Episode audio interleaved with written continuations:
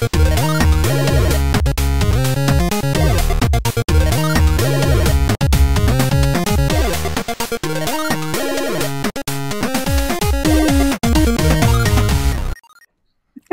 bienvenidos, ¿cómo están? Eh, ya estamos aquí en vivo, eh, iniciando una nueva emisión de Nerdcore Live. Eh, muchísimas gracias a los que se están conectando y una pequeña disculpa por el retraso en el inicio, pero me da muchísimo gusto saludarlos por ahí en el chat, a todos los que ya están conectados vía Twitch, vía Facebook Live, vía YouTube o en Periscope. saludos a todos.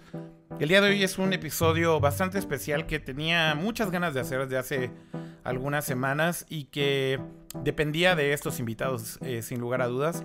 Eh, y bueno, pues primero que nada agradecerles muchísimo que estén por acá y presentarlos. Primero con el buen Ricardo Blanco. ¿Cómo estás, mi querido Rick? Mi estimado Oscar, ¿cómo estás? Eh, estoy yo contento, estoy honrado más bien, este, de y emocionado de estar eh, una vez de regreso en Nerdcore después de no sé cuántos años. Ya sé, güey. Así que este, muy emocionado y contento de hablar de un tema, pues que sabes que este, pues no solamente me apasiona, pero también eh, he tenido el gusto de, compartir. De ser parte de, de ser parte de, ¿no? De, alguna manera de ser protagonista también.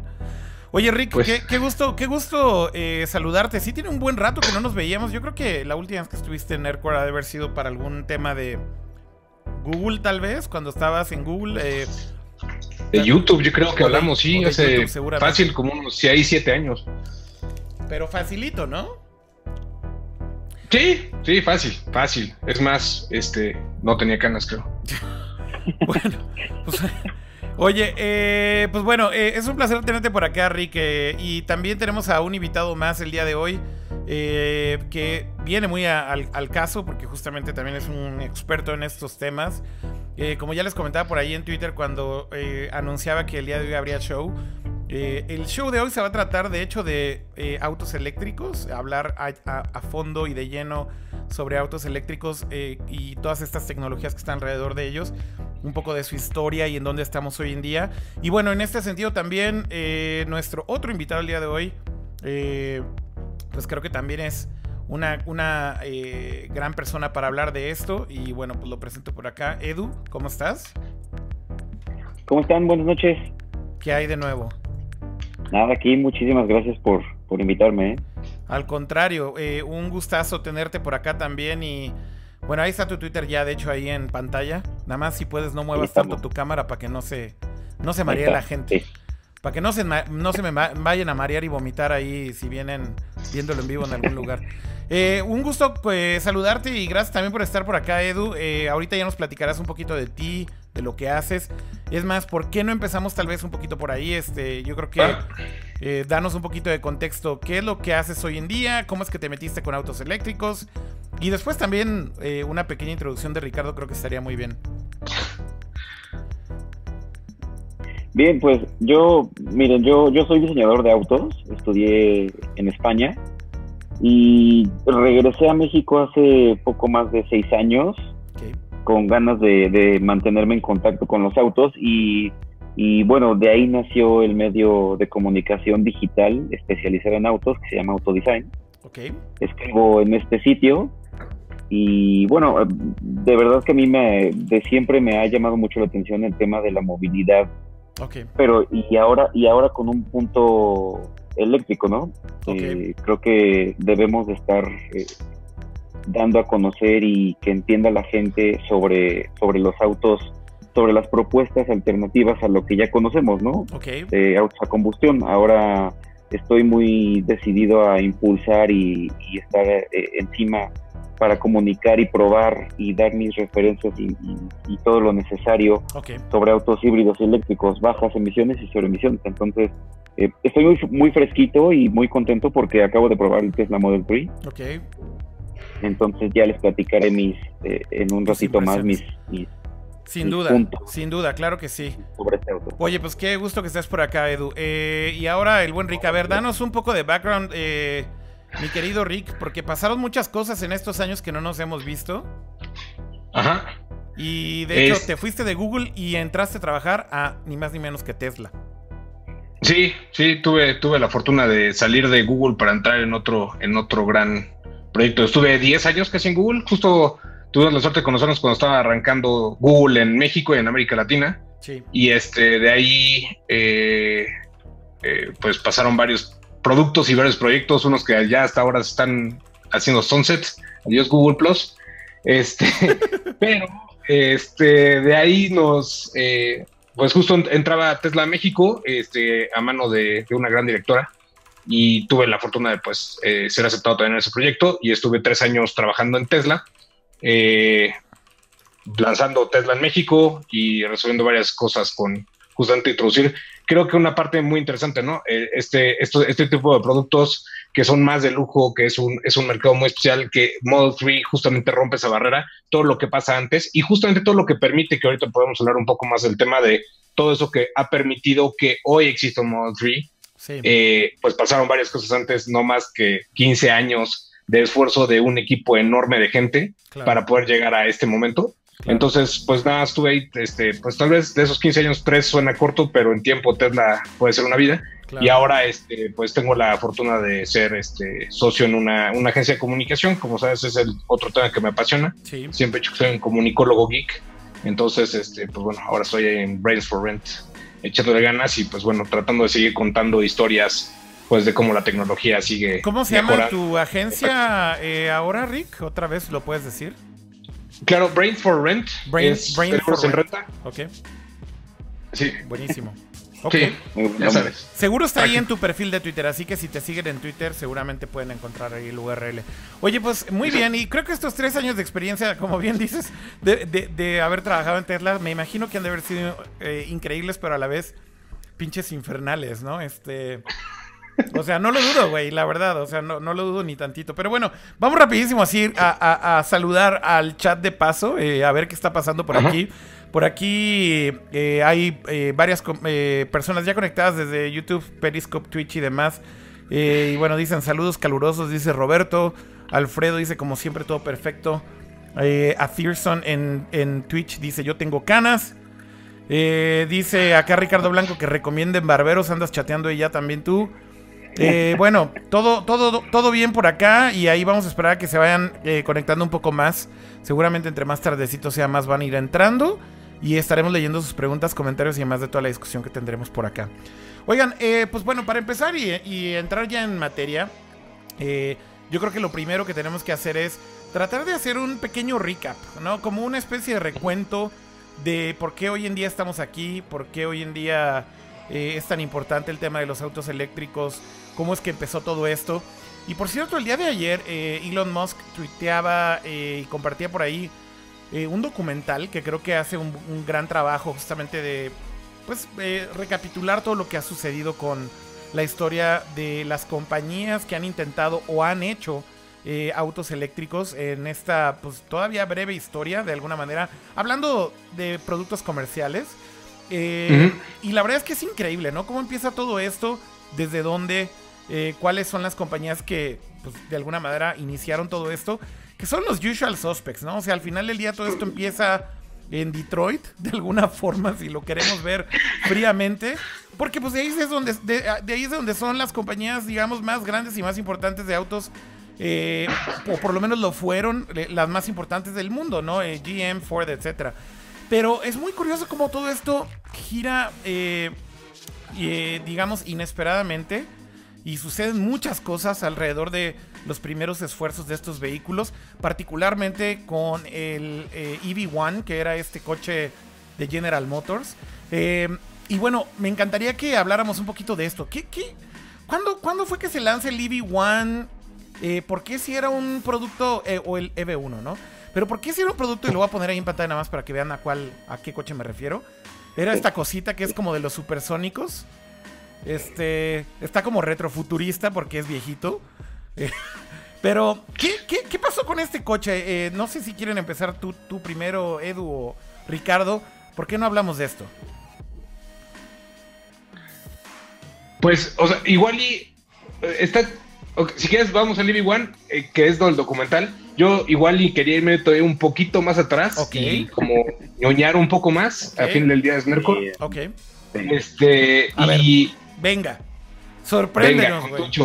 Tienes, aún, tienes la llegada de un güey que se llamaba Nikola Tesla, que llega a Estados Unidos y tienes justamente la revolución de la electrificación y creo que esa es la parte clave de todo esto porque justamente todo o lo que he terminado de comprender y que he hablado mucho con Edu y con varias personas más es un tema de energía, ¿no? O sea, no y la energía pues nos da movilidad y nos da acciones, etc., nos quita el calor, nos, este, nos quita el frío, toda esta serie de cosas. Entonces, cuando agar, estamos hablando de electrificar, eh, tenemos dos corrientes, ¿no? Este, y varias personas están trabajando. Y entre esos se está trabajando en justamente los motores y eficientar los motores.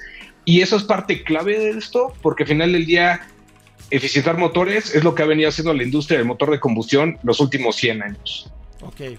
¿No? Y había un motor que era eficiente, que siempre se pueden mejorar las cosas, pero el motor eficiente que hace Nikola Tesla, que es el, el motor este, el eléctrico de corriente alterna, eh, y que empieza y que funciona bien y que de ahí de repente algunos los pueden tomar para hacer cosas y la otra parte esencial de todo esto son las baterías. Y eh, si pensamos en este en, estos lugares donde estamos acumulando, ¿no? Los acumuladores, para ponerlo en término este, ciertamente mecánico, ¿no? En los acumuladores, tenías los acumuladores, tenías los motores, eh, había baterías de plomo, pero no había una batería que te durara mucho tiempo, ni que pudiera generar suficiente o almacenar suficiente energía para lo que iba a utilizar durante una hora de andada un vehículo, ¿no? o de conducción. Entonces, estamos, eso es el principio del siglo. Todo mundo está probando diferentes cosas de, electricidad, de la electricidad con corriente alterna, la corriente directa. Estás probando motores, estás probando cuánto puedes almacenar de energía en estos, eh, eh, en este tipo de, de, pues, sí, sí, baterías, sistemas de almacenamiento. Entonces, ahí ya se generan algunos, incluso este, en 1900 a 1925 hay este, unos primeros intentos de, de, vehículos eléctricos. Incluso hubo una compañía semipública de transporte público electrificado, y no estoy hablando del trolebús, este, en, el norte de Estados Unidos. Entonces, vamos a ver todo este tipo de cosas y van a pasar por, por algo antes de llegar al, al ED1, que es justamente ya el momento, digamos, contemporáneo, ¿no? Es muy interesante eh, todo esto que mencionas del lado de las baterías, ¿no? Este. Porque justamente creo que el principio de un auto eléctrico sí tiene mucho que ver con el almacenamiento de energía. O sea, si, si no puedes almacenar la energía, no puedes tener un, una cosa de, de tonelada y medio, dos toneladas que sea móvil, ¿no? Básicamente, ¿no? Exacto, y, si lo pensamos en, digo, ahí Edu me, me, corrige siempre mucho más, pero si pensamos nada más en lo que han intentado los autos de combustión, es este reducir peso para mejorar velocidad y aceleración. Ok. Solamente, es lo único que se han esforzado haciendo. Por eso hay hypercars y por eso hay supercars entre gastes más desarrollando un auto con fibra de carbono que pesa menos, tienes más, eh, consigues más velocidad punta y eso es lo que los pone, entre comillas, como el mejor, ¿no? En eso se han esforzado. Y ahora, ¿qué pasa cuando eh, tu tanque de gasolina siempre pesa lo mismo? ¿No? Entonces también tiene esta parte, hacen, hacen, tanques de gasolina más chiquitos que almacenan menos gasolina, entonces corren más. Todo incluye, todo va hacia el peso. Y cuando tu peso es la batería, este, y ese peso no cambia cuando pierde o gana este, electrones, entonces eh, cambia la forma de diseñar un vehículo. Y creo que ahí es donde empezamos. Una cosa es haber hecho las primeras pruebas, que es esto que decía yo al principios del siglo y que entre una cosa y otra se perdió con la combustión y llegamos al EV1 justamente ya viendo qué se puede hacer con baterías, ¿no? Yo creo que el, el, tema del EV1, y bueno, gracias por todo este contexto, evidentemente creo que tiene todo el sentido hablar desde dónde viene todo esto y desde dónde inicia. Y tienes toda la razón que también es mucho el tema de la electrificación como tal, que es algo muy interesante porque creo que es parte del fracaso de muchos vehículos que tal vez trataron de, eh, de, ser productos masivos, eh, justamente por la inconveniencia de no tener la manera de, de pues sustituir, digamos, el sistema que hoy en día tenemos con los vehículos de combustión interna, donde tienes la libertad de ir básicamente a donde sea, ¿no? Este, digo, creo que ese es el principio básico de cómo funciona hoy en día el sistema de los vehículos actuales. Siempre y cuando tengas una gasolinera, una, una estación de gas este, a un cierto rango, pues puedes ir eh, prácticamente a donde tú quieras, ¿no? Este, y en ese sentido creo que el reto más difícil de los autos eléctricos siempre fue, o tal vez uno de los retos, porque creo que eran muchos, era el tema de cómo puedes hacer que este grid o, que esta red eh, también esté disponible para para un vehículo con estas características, ¿no? Que, que no utiliza gasolina.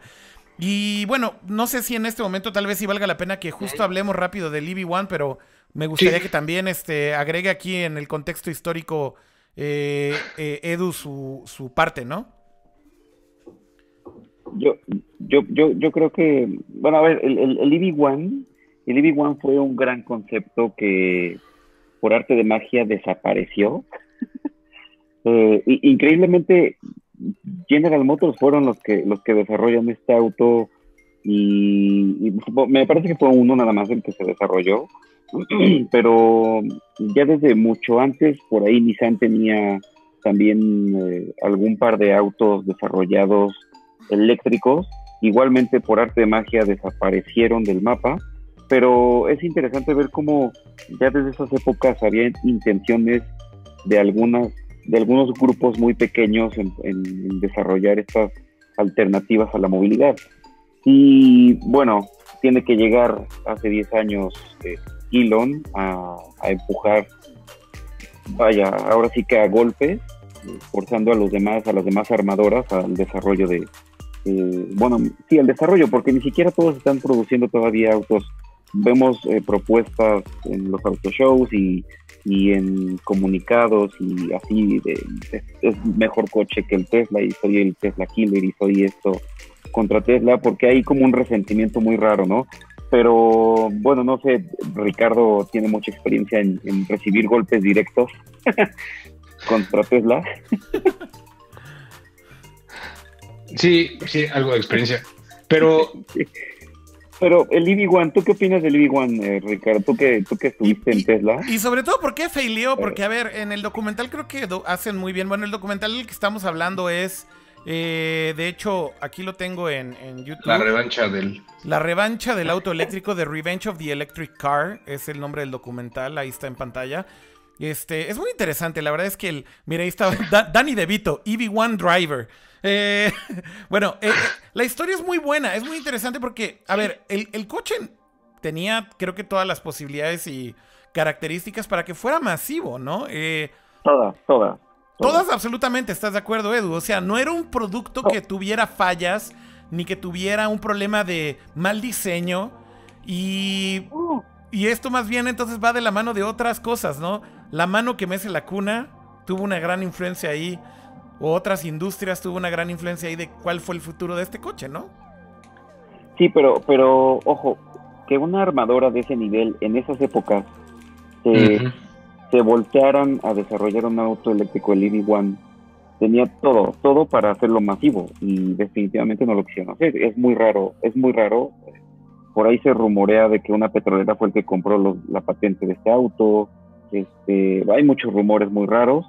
En fin, pero, pero que Chevrolet dijera, que, los, que una americana dijera, voy a desarrollar un auto eléctrico, aquí está, esto es, si es funcional, si es práctico, es a lo mejor muy, no feo, sino raro, retro, modernista, futurista, como una navecita de los supersónicos, pero era funcional. Sí. Y que pase esto, pues es muy raro, ¿no? Porque, insisto, de manos de una marca tan grande que no se haya llevado a cabo es algo, pues, triste, ¿no? Triste, claro. raro. En fin. Sí, yo creo, o sea, igual, todo, para seguir con los que me están troleando por ser chorero, este, el... Está Roger Smith, viene, viene General Motors y justamente una compañía como General Motors, en ese momento, pensemos en el final de los noventas, la innovación se estaba yendo, o sea, no, fuera del turbo, no había mucho más que, este, que en dónde encontrarse. Y tienes esta parte donde empiezas a hablar del contexto eh, de innovación y hay proyectos de vehículos eléctricos que estaban pasando en universidades en diferentes lugares y ellos lo traen a un auto show. Y entonces ese auto show hace que Roger Smith, el presidente de en ese momento, diga, ah, venga, órale, yo también, este, ¿saben qué? Lo vamos a masificar. El problema fue cuando de su boca salió el decir, vamos a hacer que este auto es este, este auto es, ¿cómo se dice? Vamos a hacerlo producción en serie. Ok. Ahí fue donde se metió problemas, porque el, el meter, meter tu vehículo en producción en serie es cuando las cosas... Eh, la escalabilidad cambia por completo. Lo, eh, lo, lo, hemos visto incluso en computadoras y en celulares. El, solo pensar en cambiar la producción en serie de las baterías que usamos en la computadora y en el celular era impresionante con lo que hacía Nokia en sus momentos, en los 90 y todo eso. Obviamente todo llevó al smartphone, pero pues acordamos que se resolvió muy bien hasta que llegó el smartphone. Y ahora estas mismas baterías, con eso que se aprendió de, de, esa etapa, son las que ahora van a los autos. Entonces, son, son líneas de producción completas que tienen que recambiar y cambiar en la industria. Y tú aventarte a decir eso, como General Motors, cuando no tienes una línea de producción de baterías, cuando no tienes una línea de producción de motores eléctricos, ahí es donde se metió él en problemas, pero pues también era General Motors y tenía que era pues como una competencia para ver quién llega a la luna entre Estados Unidos y Rusia, pues lo mismo entre General Motors y las demás armadoras. Ya lo dije, ahora lo tengo que cumplir, ¿no? Y entonces pues dedica recursos a eso y ahí es cuando viene el EV1, lo presentan, pero justamente en esta masificación y en ver lo que pues implicaba el producir en serie este vehículo, los lleva hacia el tema de comercialización. Y lo interesante fue que decidieron irse por leasing. Ok. O sea, la única forma, la única forma de tenerlo era vía un lease. Sí, empezaron a hacer los leasings y justamente en esa parte es donde viene el tema del final de los, del vehículo, cuando ven que el, retorno y toda esta parte del lease no, no funciona, también hay que pensar, hay toda una historia detrás de los eléctricos y la, y la venta de los mismos, este, y lo, eso ahorita lo hablamos, pero justamente en este lease cuando eh, ven que el programa ya no va a seguir funcionando, lo que hacen es cancelar los leases y van y le quitan los autos a los dueños. Wow. No, por eso es la, esa revancha, por eso tiene, tenía tanto y por eso Danny DeVito incluso en, el documental tiene ciertas partes emotivas al respecto de me estaban quitando algo que ah, para mí era perfecto, me llevaba al punto A al punto B y los eléctricos, hoy, hoy lo hablaba más temprano con Edu, no se trata de no se trata de todo lo que preguntamos con cabeza de combustión de cuántos kilómetros alcanza, sino trata de experiencia, cuánto manejas realmente. Ya. Aquí en el chat están, están diciendo, perdóname, Edu, adelante, adelante. Sí, sí, sí. No, no, es que al final puedes tener un auto con mil kilómetros de rango, pero vas a usar 50 a la semana. Entonces la gente debe de sacarse un poquito de la cabeza ese tema. Y como menciona Ricardo, es un tema de experiencia. ¿Qué te transmite ese auto eléctrico? Además de todas las, las eh, además de todos los puntos positivos que conllevan tener un auto. Pues mira, acá eh, creo que creo que es interesante como dicen, ¿no? Sí están los dos lados, pero, pero yo también diría que eh, en el caso específico del EV1, pues efectivamente, como, como tú bien decías, Edu, creo que hay muchas historias ahí que, o teorías de conspiración que exponen en este documental, en donde pareciera ser que sí había mucho interés también ahí de la industria eh, del petróleo por también apagar esta fiesta en ese entonces, ¿no? Eh, probablemente creo que es cuando más en auge estaba el tema del petróleo para los Estados Unidos. Y definitivamente creo que fue un punto muy importante porque también eh, sabotearon de alguna manera la fiesta, obligaron a General Motors a que saboteara la fiesta, ¿no?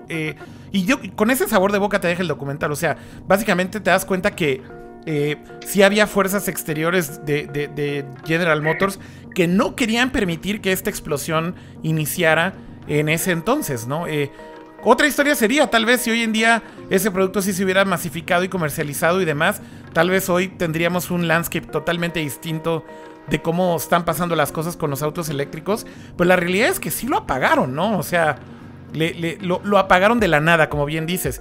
Pero de ahí creo que pasaron también otras cosas interesantes que fueron, pues justamente, eh, tal vez el, dejar ahí como la, gasolina regada en el suelo, si, si sirve la analogía, para que luego después alguien llegara y la volviera a prender en fuego, ¿no? Este... Tal vez, tal vez, si, si, funciona esto, no sé si quieres hablar un poquito más de qué fue lo que pasó después y, y cómo es que llegamos un poco más hacia este, hacia este punto. Pues, eh, o sea, bueno, el tema es, el tema es, es, que estaba leyendo los, los, comentarios que están escribiendo. Sí, en el chat, de eh, hecho ahí están también en pantalla por si. Sí. Eh, o sea, lo que dice Héctor AG, el problema no es desarrollar, bueno, uno de los problemas del desarrollo de los autos eléctricos, como mencionó Ricardo, pues es el, el tema de las baterías, ¿no? Y el, afortunadamente en nuestro país, que es otra cosa que muchos no, no, no saben, eh, somos un país que produce la energía por gas natural, entonces no hay un tema de que tener un auto eléctrico es más contaminante que uno de combustión. Inclusive, Ricardo no me dejará mentir, Estados Unidos es, es más contaminante en la producción de energía para esos autos eléctricos que México, ¿no? Por este tema. Entonces, bueno, eso es por, por, la por la pregunta, por lo por el comentario que decía, bueno, que escribió Héctor. Sí. Eh, eso eso también es un tema que hay que ir ir este comentándolo y desmenuzándolo muchísimo eh, para que no haya este este, ay, pero es que mi coche eléctrico o si me lo compro voy a contaminar más, ¿no? O las baterías, ¿qué va a pasar con las baterías? Las baterías pues están, se conforman por módulos, ¿no? Que eso también Ricardo lo sabe mucho mejor que yo. y, y, entonces al final, 8 o 10 años, ni si, no te vas a quedar en auto 8 o 10 años, ¿no? Eh, tú quitas las, las, los módulos que ya no tienen esa capacidad de, de, almacenar energía y los módulos que ya no funcionan los puedes tú reutilizar para tu casa. Entonces al final del día estás teniendo dos usos por algo que te duró cinco años o si quieres ocho años quedarte con tu auto eléctrico, le vas a seguir dando el uso en tu casa, ¿no? O donde tú quieras, como almacenamiento de energía. Sí. Buen punto. Y en ese, en ese sentido de justamente de cómo venían los vehículos y hacia dónde van, el, este, en esa parte de energía, ya ahorita trato de hacer juntarlos, es el sale el EV1 del mercado, todo, eh, queda esa flamita y más personas siguen probando y sobre todo vienen, si ves, hay incluso una, una diferencia de cambio de batería entre níquel, no me acuerdo, y magnesio. Entonces empiezan, se ah, siguen probando diferentes químicos. De acuerdo. Todo eso van haciendo diferentes tipos de baterías para llegar. A final del día, hoy, yo litio. Entonces, rebatiendo mitos, eh, el litio, o sea, no, no es creo que ni el 20% de lo que usa cada celda de, ¿no? Es la parte activa, por eso se llaman así, pero no es lo que tiene más cantidad. Entonces, eh, eso lo activa. Entonces, el litio se puede reactivar y tiene una serie de cosas. Lo padre de estas baterías es que también en su reciclaje no dejan o se busca que no dejen minerales pesados, entonces tampoco hay ese tipo de contaminación. Y luego tienes la parte de producción que bien, que bien mencionaba. El tema es que se generó todo eh, lo que está pasando con la competencia y lo que empieza a ver en todo esto es los eléctricos no se compraban porque tenían esta parte de que son aburridos, son lentos y todo el mundo pensaba que eran un carrito de golf. y tenían la parte de a dónde llego con un carro eléctrico. Entonces, lo que yo me refiero a experiencias y sobre todo pensando en mercados que consumen mucho como Estados Unidos y que cambian el auto tal vez un poco más, eh, no en realidad. México creo que a veces se cambia más seguido que en Estados Unidos, pero este, que se concibe con un mercado que, que consume tanto, este, la gente pues quería pues un auto que le diera el rango, que le permitiera su estilo de vida que incluye en Estados Unidos mucho road trip o ir de un estado a otro y son estados largos. Entonces, que pudieras hacer estos viajes más largos y no había ningún eléctrico que alcanzara a darte esa experiencia que, alcanzaba, que alcanzas con tu cabeza de combustión. Entonces, lo que sí hicieron es que llega un momento importantísimo que es el, el tema de cambio climático, petróleos y todo eso, donde si hay fuerzas, si bien hay fuerzas que están en contra de los eléctricos porque no se consumir energía, en el momento del EV1, yo sí, sí creo que obviamente había gente en contra, pero hay otro otro, no se vuelve tan patente como en el momento actual, donde no nada más se trata de reducir los, el consumo de petróleo, eh, sino también para la generación de energía. Entonces, el, choque de consumo de eso es muy diferente o muy, se ven mucho más amenazados hoy en día. No por nada, esta semana una de las grandes compañías de, petróleo dijo que para el 2030 va a ser una gran compañía de electricidad, no una compañía de, petróleo. Entonces, vas a empezar a ver notar todo este tipo de cosas porque, número uno, y todos lo aprendimos en la escuela, el petróleo es una, es una energía no renovable. Y esto es lo, algo que repitió Elon durante 10 años. ¿No? Este, todos nos dijeron que era no renovable, es tonto y si es no renovable va a subir de precio.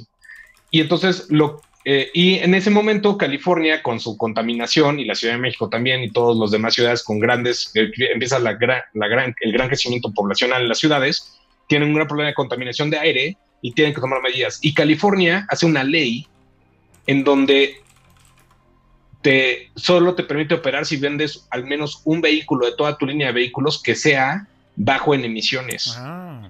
Ese bajo en emisiones es lo que hace que entre el motor híbrido en California. Entonces, Volkswagen eh, vendía solo híbridos en California. Así empezó. Pero era para poder operar. hasta dónde llegó Volkswagen que luego terminaron con este escandalazo del Dieselgate, ¿no? Este, pero una trampilla por ahí. unas cuantas trampillas por ahí. Oigan, eh, algo que me llama la atención es, estaba leyendo ahorita aquí justamente un texto que había dejado seleccionado de, Wikipedia, ¿no? Y justamente de esto que haces mención, eh, Ricardo, de los cambios de las leyes en California. Fíjate, justo dice, en los años 90, The California Air Resources Board, el que es esto, ¿cómo se traduce en español? el borde. Pues sería como la sedema mexicana, la que de, Exactamente. al aire. O la CAME, dice, CAME Galópolis. Dice, empezaron a empujar porque las compañías tuvieran coches más eficientes, de menor emisión, y eh, la meta era moverse totalmente a, automóviles con cero emisiones. En respuesta, los, los, eh, las marcas de autos eh, comenzaron a desarrollar autos eléctricos, incluyendo, y ahí te va, el Chrysler TE Van, el Ford Ranger EV, eh, que era una pickup, el GM EV1, que es el que estábamos hablando ahorita, además de una pickup que se llamaba S10 EV, Honda haciendo una cosa que se llamaba el Honda EV Plus, eh, que era un hatchback, el Nissan Altra EV Mini Wagon y Toyota RAV4 EV. O sea, eran un montón de, cosas las que estaban pasando ahí. Básicamente sí había, pues ya, esto como que parecía que comenzaba. Pero esto fue hace 30 años, güey, que es lo que está muy cabrón. Es, es, sí, está cabrón porque ya sabíamos todo esto y es lo que yo decía, o sea, y lo que sigo pensando y una de las razones por la que tanto me moví a estar, este, eh, y por lo que sigo, sigo hablando de estos temas y seguiré, es, eh, me, una de las cosas que más me acuerdo de la infancia es que me quitaron el recreo. Ok. ¿No? Por la contingencia ambiental. No podía salir porque había contingencia ambiental. Wow. Y de repente llego y, este, y los niños, sobrinos e hijos de amigos eh, que conozco de repente me dicen, no, es que no puedes salir porque hay contingencia ambiental. Yo, ¿en serio nadie resolvió el maldito problema en 20 años? Wow. Es increíble. Entonces, sí, sí, sí, sí, sí, de acuerdo. ¿no? Y ahora tenemos, hoy teníamos niños tomando las calles de todo el mundo por lo mismo. 30 años después, 20 años después, diciendo que hay una crisis. Sí, o sea, esto es algo que lleva muchísimo tiempo y que pareciera que, o sea, los avances han sido muy pequeños en algunas cosas, tal vez más rápidos en otras, pero, pero de pronto se sentiría que no vamos a la velocidad que, que deberíamos, ¿no creen, Edu? No, no, no, va, muy lento. Este, yo soy muy pesimista respecto a que, a que va a haber un cambio en positivo. Tendría que suceder, tendría que haber sucedido ya hace 5 o 10 años, pero, pero no. Y, y, y, viendo cómo piensan algunas armadoras y cómo piensan algunos políticos o muchos, este, en países primermundistas incluso que siguen ahí medio rezagados en temas de energías renovables eh, y que esto incluya la movilidad eléctrica, pues yo creo que va muy retrasado el tema. Y es que el ejemplo, pues vivimos en la Ciudad de México, el ejemplo lo tenemos aquí. Eh, casi hagan un ejercicio de salir eh, caminando incluso eh, a mediodía y el ardor en los ojos es tremendo. Entonces, lo que no se dan cuenta es que nos estamos envenenando y nos estamos asfixiando aquí, ¿no? O sea, no, es que está pasando en China, que incluso China está tomando eh, medidas muy drásticas para la implementación de energías renovables, que es un ejemplo. Ellos contaminaron literalmente el planeta y ahora están trabajando en su casa para, para producir energía solar, energía eólica, y, lo están haciendo muy bien, ¿no? Pero es una vergüenza que en nuestro país, aquí mismo, no estemos haciendo esto en la Ciudad de México. Al contrario, yo fui el, eh, ayer a la Cusco y veo un, una, de, una deforestación tremenda y, no, nadie, nadie dice nada, ¿no?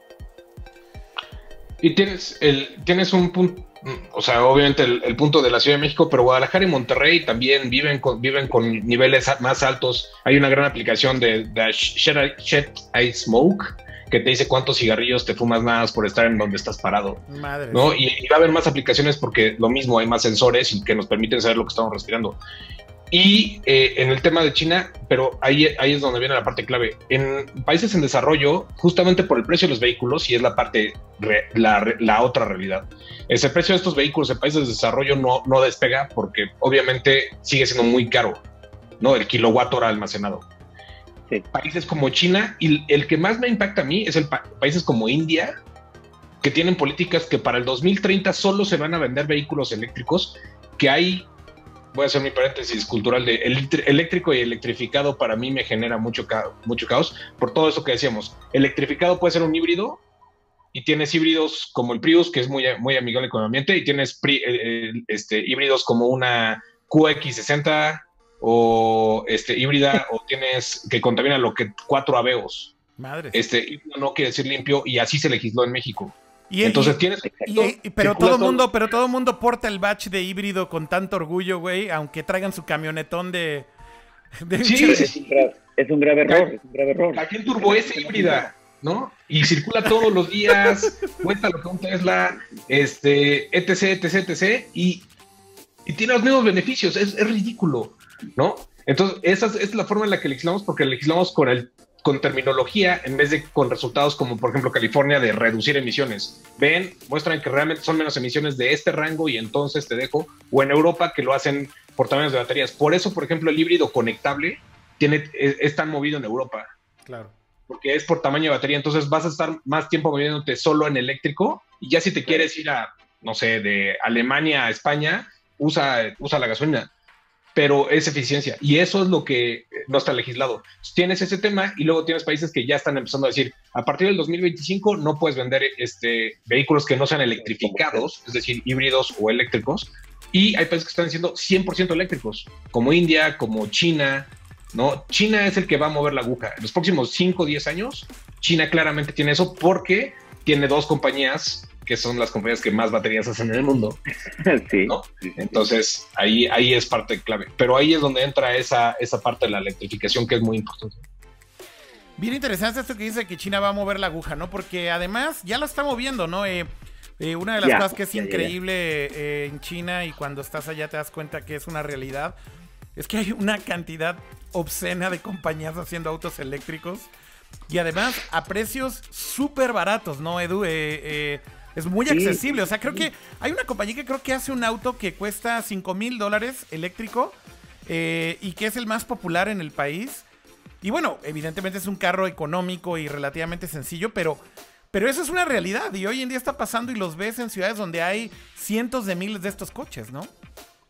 Yo, yo, yo tengo un ejemplo de hace tres días que hubo un lanzamiento aquí en México y le preguntaban al, al director de la compañía eh, que cuándo iba a llegar a México la versión eléctrica. Y lo que él comentó fue, no hay planes para traerlo a México. O sea, es, es vergonzoso que diga esto, ¿no? No hay planes para traerlo a México porque la red de carga y la infraestructura pues es nula, ¿no?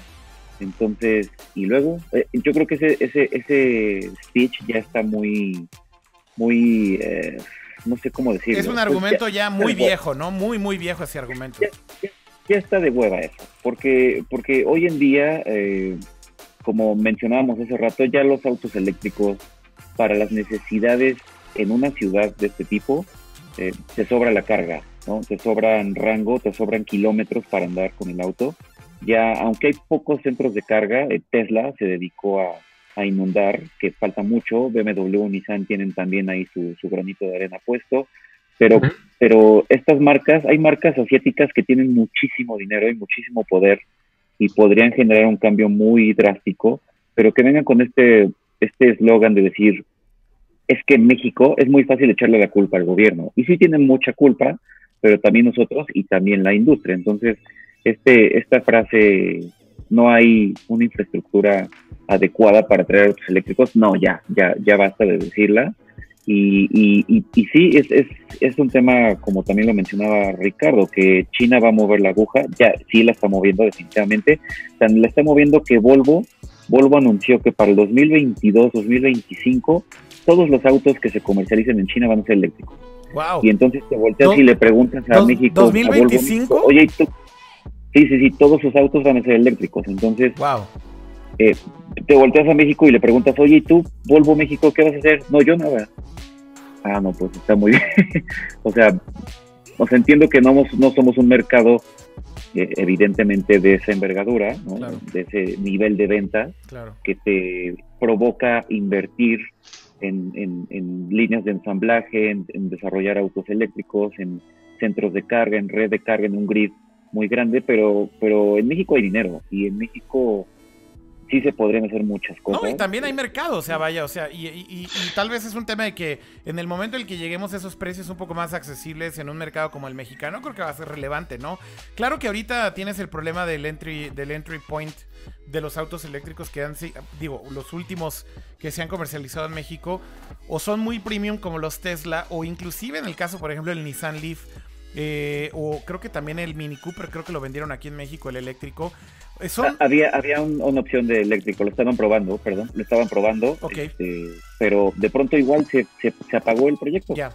Pero igual creo que en el caso del Leaf era un auto caro, ¿no? O sea, no era un auto precisamente accesible. No recuerdo el precio de lanzamiento exacto del Leaf, pero creo que eran como 700 mil pesos, una cosa así. Y no hablo de este de nueva generación, sino hablo del, del primero hace unos, ¿qué será? ¿7, 8 años? ¿7 años? No sé cuánto haya, haya sido. Ese, ese arrancó, me parece, como en 500 mil pesos, si no mal recuerdo, que para esa época era muy caro. Sí, sí, sí, sin duda. Eh, el, el, el, actual Leaf está en 750 mil pesos, la versión más cara. Sí es caro si te pones al lado con un Tesla, ¿no? El Tesla Model 3 que acaba de llegar a México está en 835 mil pesos y el Nissan Leaf está en 750 mil pesos. Eso es algo que también yo, yo cuando vi los precios dije, eh, Nissan está en problemas con eso, ¿no? Este, o sea, la diferencia es muy, muy pequeña, ¿no?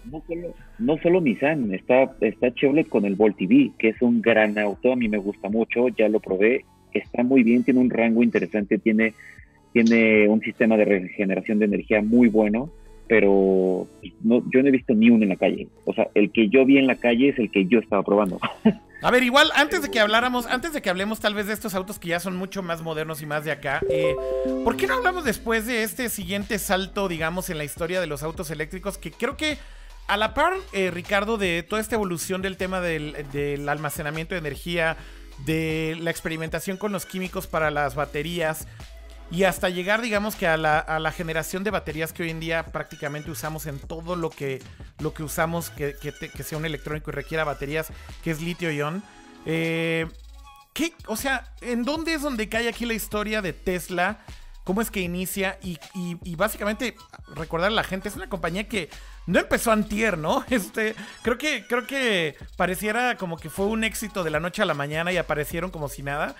Pero Tesla empezó, me parece, en el 2004, si mal no recuerdo.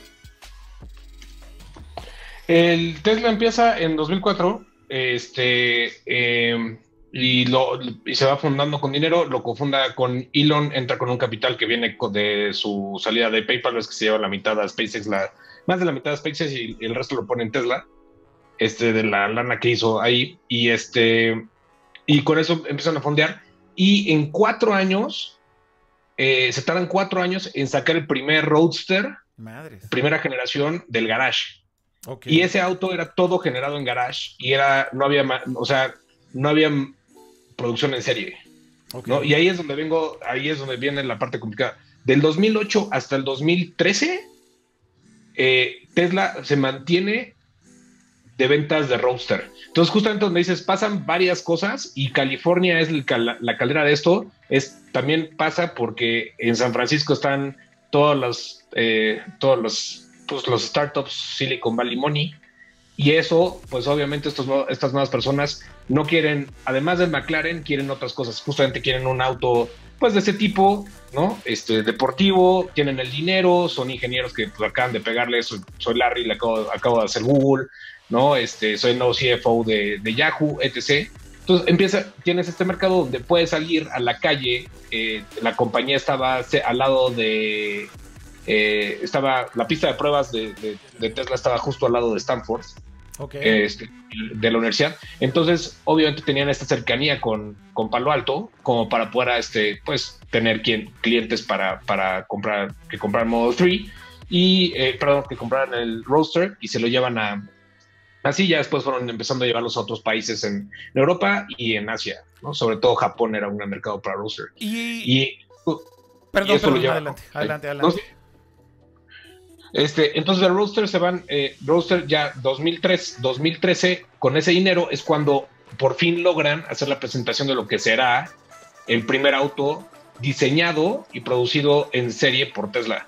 Este, el Roadster era un chasis de un Lotus Elise, mejorado, perfeccionado motor, luego fueron perfeccionando las baterías y todo para darte un rango. El rango que tenía era como de 300 kilómetros, este, 250. Lo, impresionante es que tenías un auto eléctrico que corría más rápido que en ese momento los super deportivos de más precio en California este, tenías uno que sea 0 a 100, si no me equivoco, el roster estaría haciéndolo en 5 segundos. Eh, en esa prueba. Mira, aquí estaba todavía Elon Musk este, sin pelo, güey. Así antes de que fuera tan billonario que ya tiene pinche pelo sintético que se lo regenera cada dos semanas. Pero lo que está muy cabrón es que eh, este Roadster sí era literal como un... Era un Frankenstein ahí de, de ingeniería que es lo que más me llama la atención. O sea, Tesla realmente inició como una startup en donde casi casi con, pinche pedacería y usando el chasis de Lotus y poniéndole un montón de creatividad y de ingeniería, pero medio casi casi puesto así con, con cinta negra, güey, para que se mantuviera pegado ahí al chasis, güey.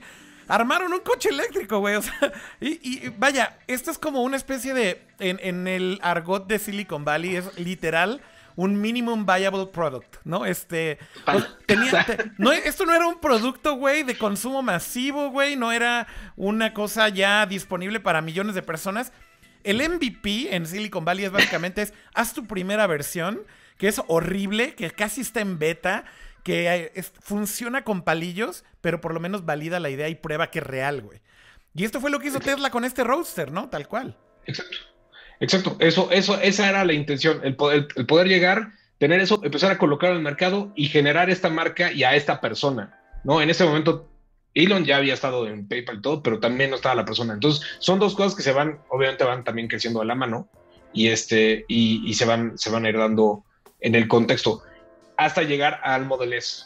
Y Model S es la comprobación, digamos, que sería ya llegar por fin a tu beta, que también viene con otra serie de cosas. Este, vino la crisis económica del 2008, ¿no? Justamente cuando se empieza a vender el, el, el, roster. Entonces, si ves el timeline de Tesla y empiezas a ver justamente contra los topes que se tiene que empezar a, se va empezando a pegar para llegar a lo que hoy está haciendo, es impresionante llevar esos 15 años con uno de los productos de hardware más difíciles de hacer.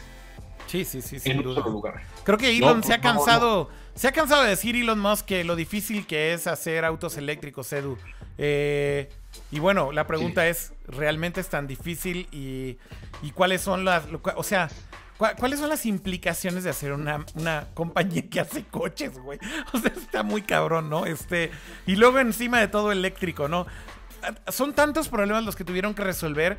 Y creo que con el Model S, como bien decías, este, Ricardo, fue como el cambio de paradigma también de Tesla de resolver, como, como decimos, se comió toda la enchilada, ¿no? Este, ok, el siguiente problema era el grid y la, forma en cómo podías como transportarte de un lugar a otro y para quitar como esa ansiedad, ¿cómo le llaman a la ansiedad esta de, de, la, del range, este, range anxiety? Los gringos así le dicen. Eh, era como planear justamente esta red para, para, carga que finalmente es como una especie de libertad eh, ficticia, porque en el 99% de tu tiempo y de tu vida no vas a estar utilizándola, solamente vas a ir... No lo vas a usar. solamente vas a ir de tu trabajo a tu oficina y de regreso y a lo mejor algo intermedio. Pero como que faltaba esta parte de decir, sí, también tienes la libertad de ir a cualquier otro lado con un coche eléctrico. Y eso fue parte de la solución de Tesla, ¿no, Edu? Eh, el desarrollo de esta red de superchargers, empezando por Estados Unidos. Sí, porque era, o sea, es, un tema muy chistoso, ¿no? Como lo, lo, comentamos hace rato, es, oye, el auto tiene 300 kilómetros y tú cuántos usas al mes, ¿no? ¿Cuántos kilómetros vas a rodar en el mes?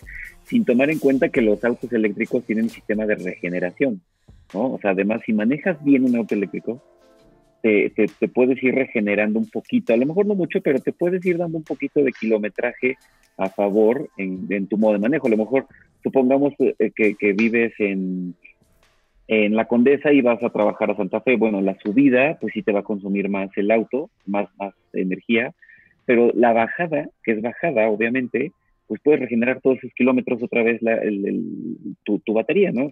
Entonces, el tema de Estados Unidos, eh, que siempre hay un pero, ¿no? Para los autos eléctricos. Siempre va a haber peros para los autos eléctricos y en Estados Unidos lo que bien hizo Tesla fue, ok, ahí está, eh, voy a invertir, no sé cuántos millones de dólares invirtieron, cientos de millones invirtieron para tener un grid. Si tú pones eh, en, tu computadora los puntos de carga en Estados Unidos, Tesla, no se ve el, no se ve el país, se ven los puntos, los puntitos rojos de, los, de las cargas, ¿no? Entonces, y es como, oye, pues ya cállense, ahí está, ya puedes cruzar, este, puedes llegar a Alaska en un Tesla, ¿no? Eh, y, incluso puedes llegar desde la ciudad, de, bueno, desde Chilpa, desde Acapulco puedes llegar a Estados Unidos en un Tesla, del, de lo que ha hecho, del trabajo que ha hecho bien Tesla en el, en el, en el sentido de puntos de carga. Entonces, es un, es, o sea, es complicado desarrollar un auto eléctrico, qué complicado además eh, tener una red de carga tan importante que, que, que te permita decir, bueno, aquí está, eh, la solución está hecha, ya ustedes denle, pero... Edu, de rápido, entre el. En cualquier otro auto de las compañías que llevan 100 años existiendo, entre que tienen un concepto de carro y el carro final, ¿cuánto tiempo pasa? Son, para, dimensionar justamente lo difícil que es. Son tres años. Una, una marca que lleva 100 años, como tú le dices, 100 años, se, tarda en tres años en, desarrollar un producto nuevo, un auto nuevo. Son tres años. Órale. Y, claro, con todo el con todo el power de, inversión, con todo el know-how que tienen centros de desarrollo en China, en Europa, en Estados Unidos, en Sudamérica, eh, accesos a proveedores, proveedores nuevos, proveedores haciendo piezas para lo que quieras, porque saben que vas a comprar. Imagínate ahora que llegas con cero piezas, cero dinero, una idea y empiezas a, conseguir como justo para hacer tu monstruito, ¿no? Y de ahí que puedas llegar a cero. Son tres años y, y, claro, tienes un arsenal de todo tipo, ¿no? O sea, tienes ingenieros probando el motor en, en el desierto y otros en la nieve y otros en, en la Ciudad de México. Eso sí, claro, sí, y, y, entender que Tesla lleva 10 años haciendo ya tres autos, tres modelos, bueno, cuatro, realmente son cuatro y con el que se presentó ayer son cinco autos, ¿no? O sea, tener cinco autos desarrollados en 10 años eh, yo no sé qué le critican, ¿no? Y, e insisto, yo soy un amante de los autos y me encanta la propuesta de Volt EV, me encanta Leaf y me encanta eh, Jaguar y me encanta lo que viene de Mercedes-Benz y lo que viene de Audi en temas eléctricos y los de combustión también me gustan, pero creo que debemos de, poner en una balanza el, tema de los, de los combustiones. A mí me encantaría tener un auto de ocho cilindros y usarlo una vez al mes porque es muy es, una sensación muy muy peculiar, pero usar diario un eléctrico creo que eso equilibra un poco las cosas, ¿no? Claro. Miren, ahorita que hablábamos del Supercharger, encontré este video en YouTube que está bastante interesante. Esta es la red de Superchargers de California en el 2012, güey. ahora, o sea, 2017, ¿no? o sea, básicamente aquí podemos ver lo, lo, lo, humildemente que inició Tesla con su, con su red, ¿no? O sea, básicamente podías ir a pues al norte de California y hacia el este, pero creo que no llegabas ni a Las Vegas. O sea, para que me entiendas. Sí, ves. Ese mapa, lo interesante de ese mapa, también si te fijas, son los círculos. Después dejaron de usar los círculos. Ok. Eh, eh, era como justamente el radio de rango. El rango. Más o menos lo que calculas. Y fíjate en el de arriba. Sí. Justo con ese puntito y al punto de acceso. Es muy interesante. Pues fíjate cómo aquí, eh, digo, y, de nuevo, cómo inició, ¿no? Este, pero esto es 2013. O sea, también el cambio, por ejemplo, ahí no había sido tan, tan drástico. Pero luego lo que viene es lo increíble, ¿no? Ah, este era el plan a dos años. Eh, y aquí le voy a poner pausa porque, a ver, ojo, si esto era 2012, esto están hablando de que en 2014 prácticamente ya podrías cubrir todo Estados Unidos, ¿no, este Ricardo? Sí, sí, sí, no, cubrir Estados Unidos. O sea, el chiste era llegar de costa a costa, ese era el primer reto, ¿no? Y que ahora el reto es hacerlo con eh, conducción autónoma. Pero este, justamente era cubrir eso. Y si te vas al mapa de Europa hoy, eh, si van a tesla.com diagonal findos de encuéntranos, este, pueden ver el mapa. Y si se van a Europa es una locura. Ahí lo tienen justamente en un plan ¿Cómo es el sitio? Tesla.com diagonal findos. Tesla.com diagonal findos. Y luego. Y van a aparecer cuatro botones abajo. Este. y eh, nada más pone chargers, o sea, quítate unas, ahora sí vete a Europa y ahí están. ¿Y qué le pongo? ¿Solo superchargers? Solo superchargers. Quita, porque son tiendas y carga en destino. Ok. Y si quitas todo eso, solo los superchargers y ahora hazle un poquito de zoom. Nada más una, dos. Y ahí te, ahí está. Eso, los grises oscuros son los eh, puntos de carga en destino, o sea, hoteles y centros comerciales. Los grises, Los ¿qué, qué los- es? ¿Qué es? A ver, da- va- vamos a hablar rápido de esto, este, Ricardo. ¿Qué es un punto de carga destino? ¿Qué es este gris? ¿Qué significa que es un punto Ah, de carga destino? Muy bueno, excelente pregunta. Tiene lo que hablaba justo al principio de todo esto de justamente pensar en eléctrico es pensar en experiencias y no pensar en, car- en, en- en rango de cuánto me da un tanque de gasolina lleno. Este, la experiencia que tienes de es en tu vida cotidiana esos 50 kilómetros y tu casa tiene enchufe Sí. y la neta duermes 8 horas. Entonces seguramente eso que usaste en una carga de 110 te alcanza. Ok. Pero si quieres ser picky, eh, pon un 220 y pon todo lo demás. Al final del día la CFE tiene incentivos para eso.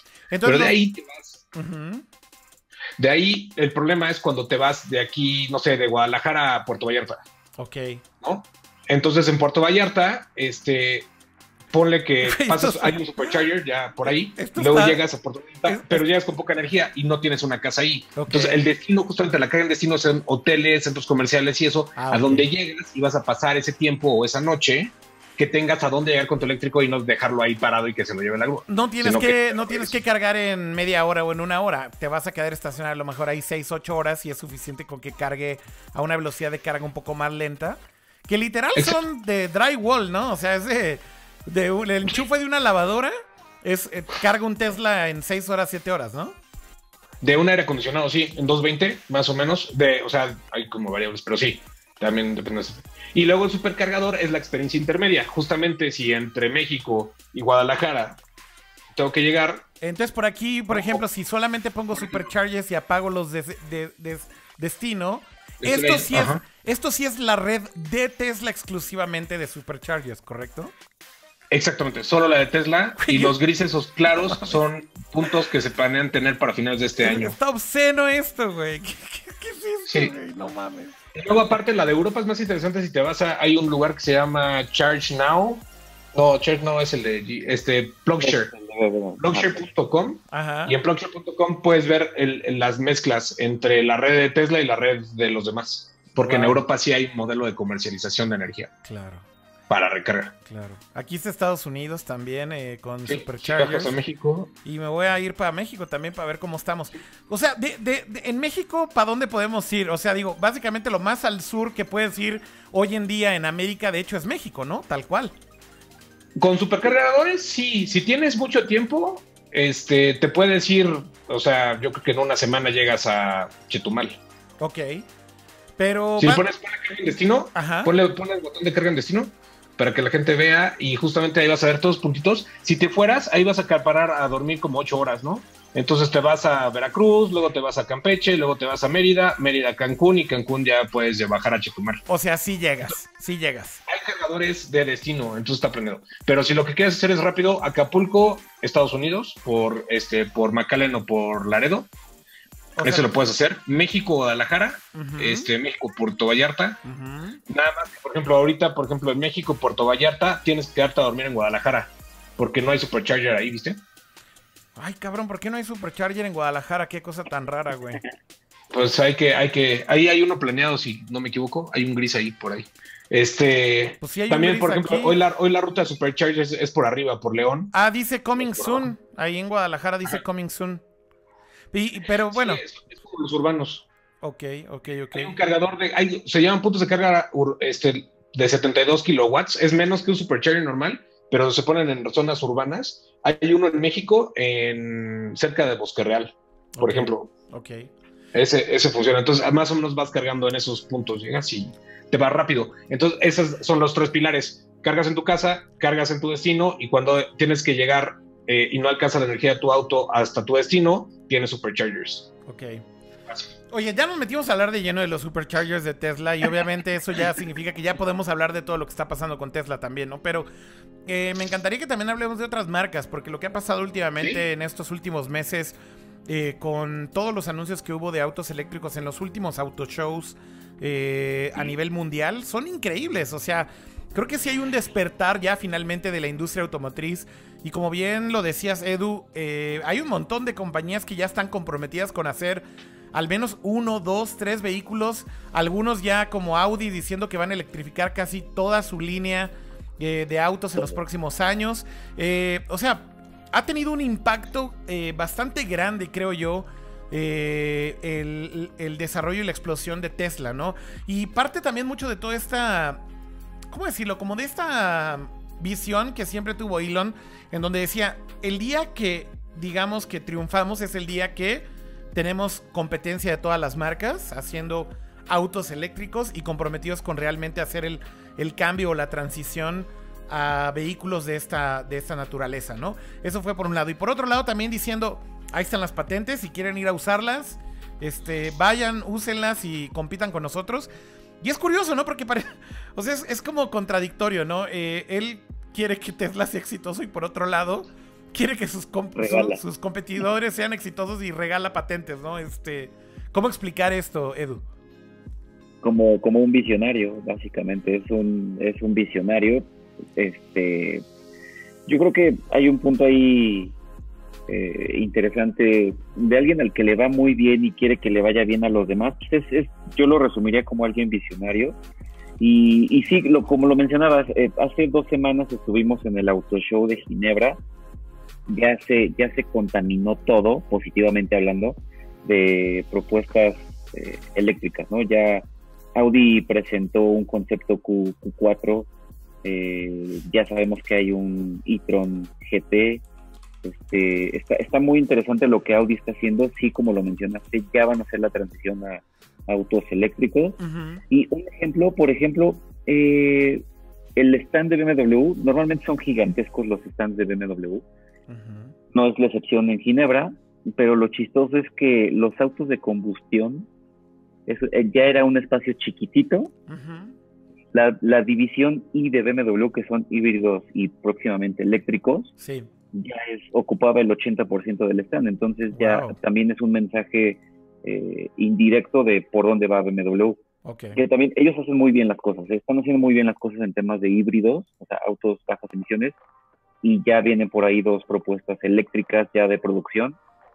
También tenemos por ahí eh, compañías muy pequeñas, de segmentos bastante exclusivos, como Pininfarina, que presentó un Hypercar eléctrico, ¿no? Esta casa Pininfarina, ellos diseñaban a Ferrari, entonces ahora dijeron, bueno, nos salimos nosotros de este tema, seguimos en la industria, pero vamos a hacer un hypercar eléctrico. Y es, es, hermoso, se llama Batista. Okay. Impresionante, una, una, batería de 120 kilowatts hora.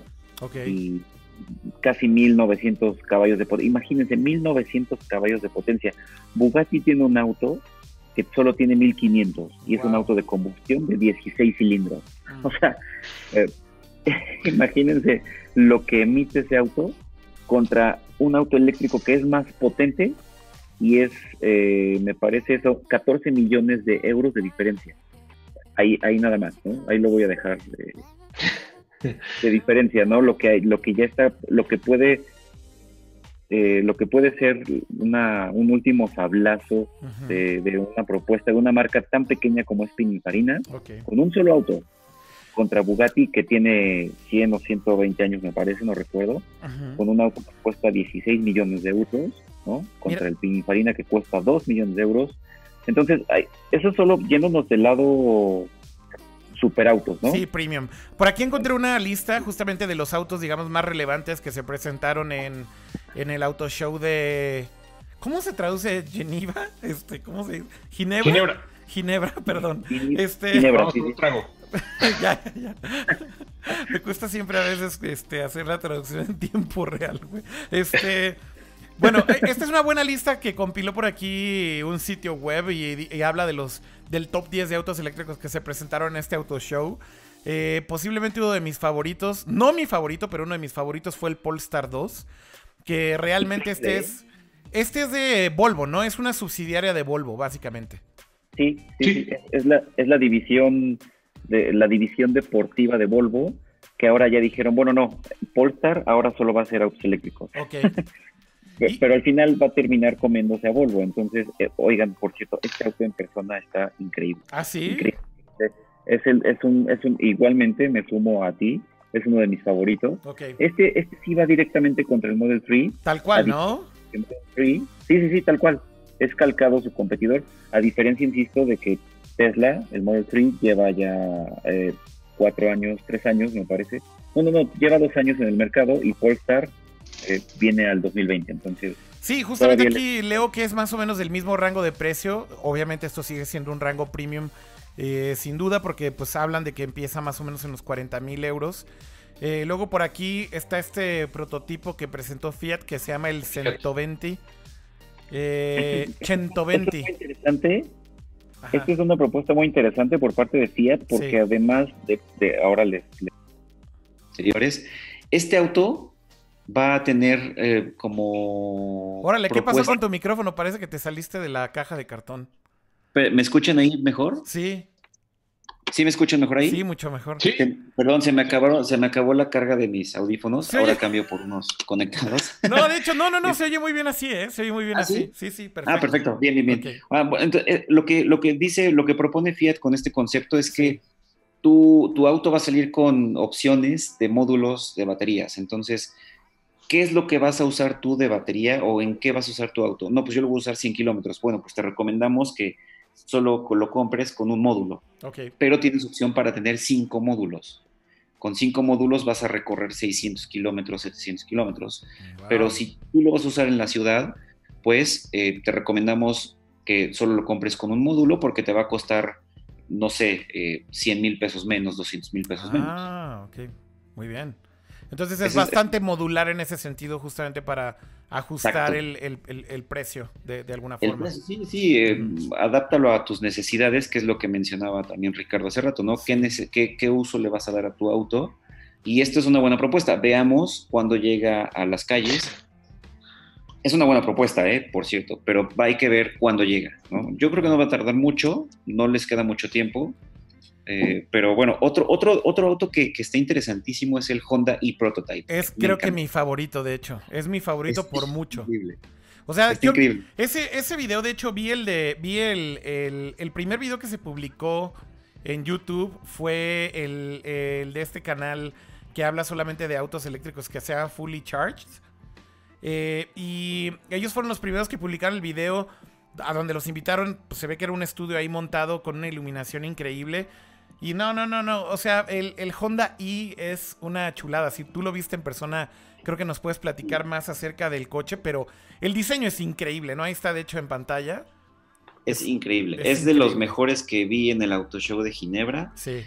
Contra, contra el concepto, hay que entender que los conceptos son como una referencia, más bien son una referencia para la industria y para la sociedad, ¿no? De esto es lo que queremos hacer pero el que vimos en Ginebra, como el que está en el video, es, el preproducción de lo que se ve en las calles. Por ejemplo, ya no tiene retrovisores, ya son cámaras, que hay un tema ahí global de homologación porque eh, los gobiernos dicen que si tu auto no tiene retrovisores no puede circular porque es peligroso.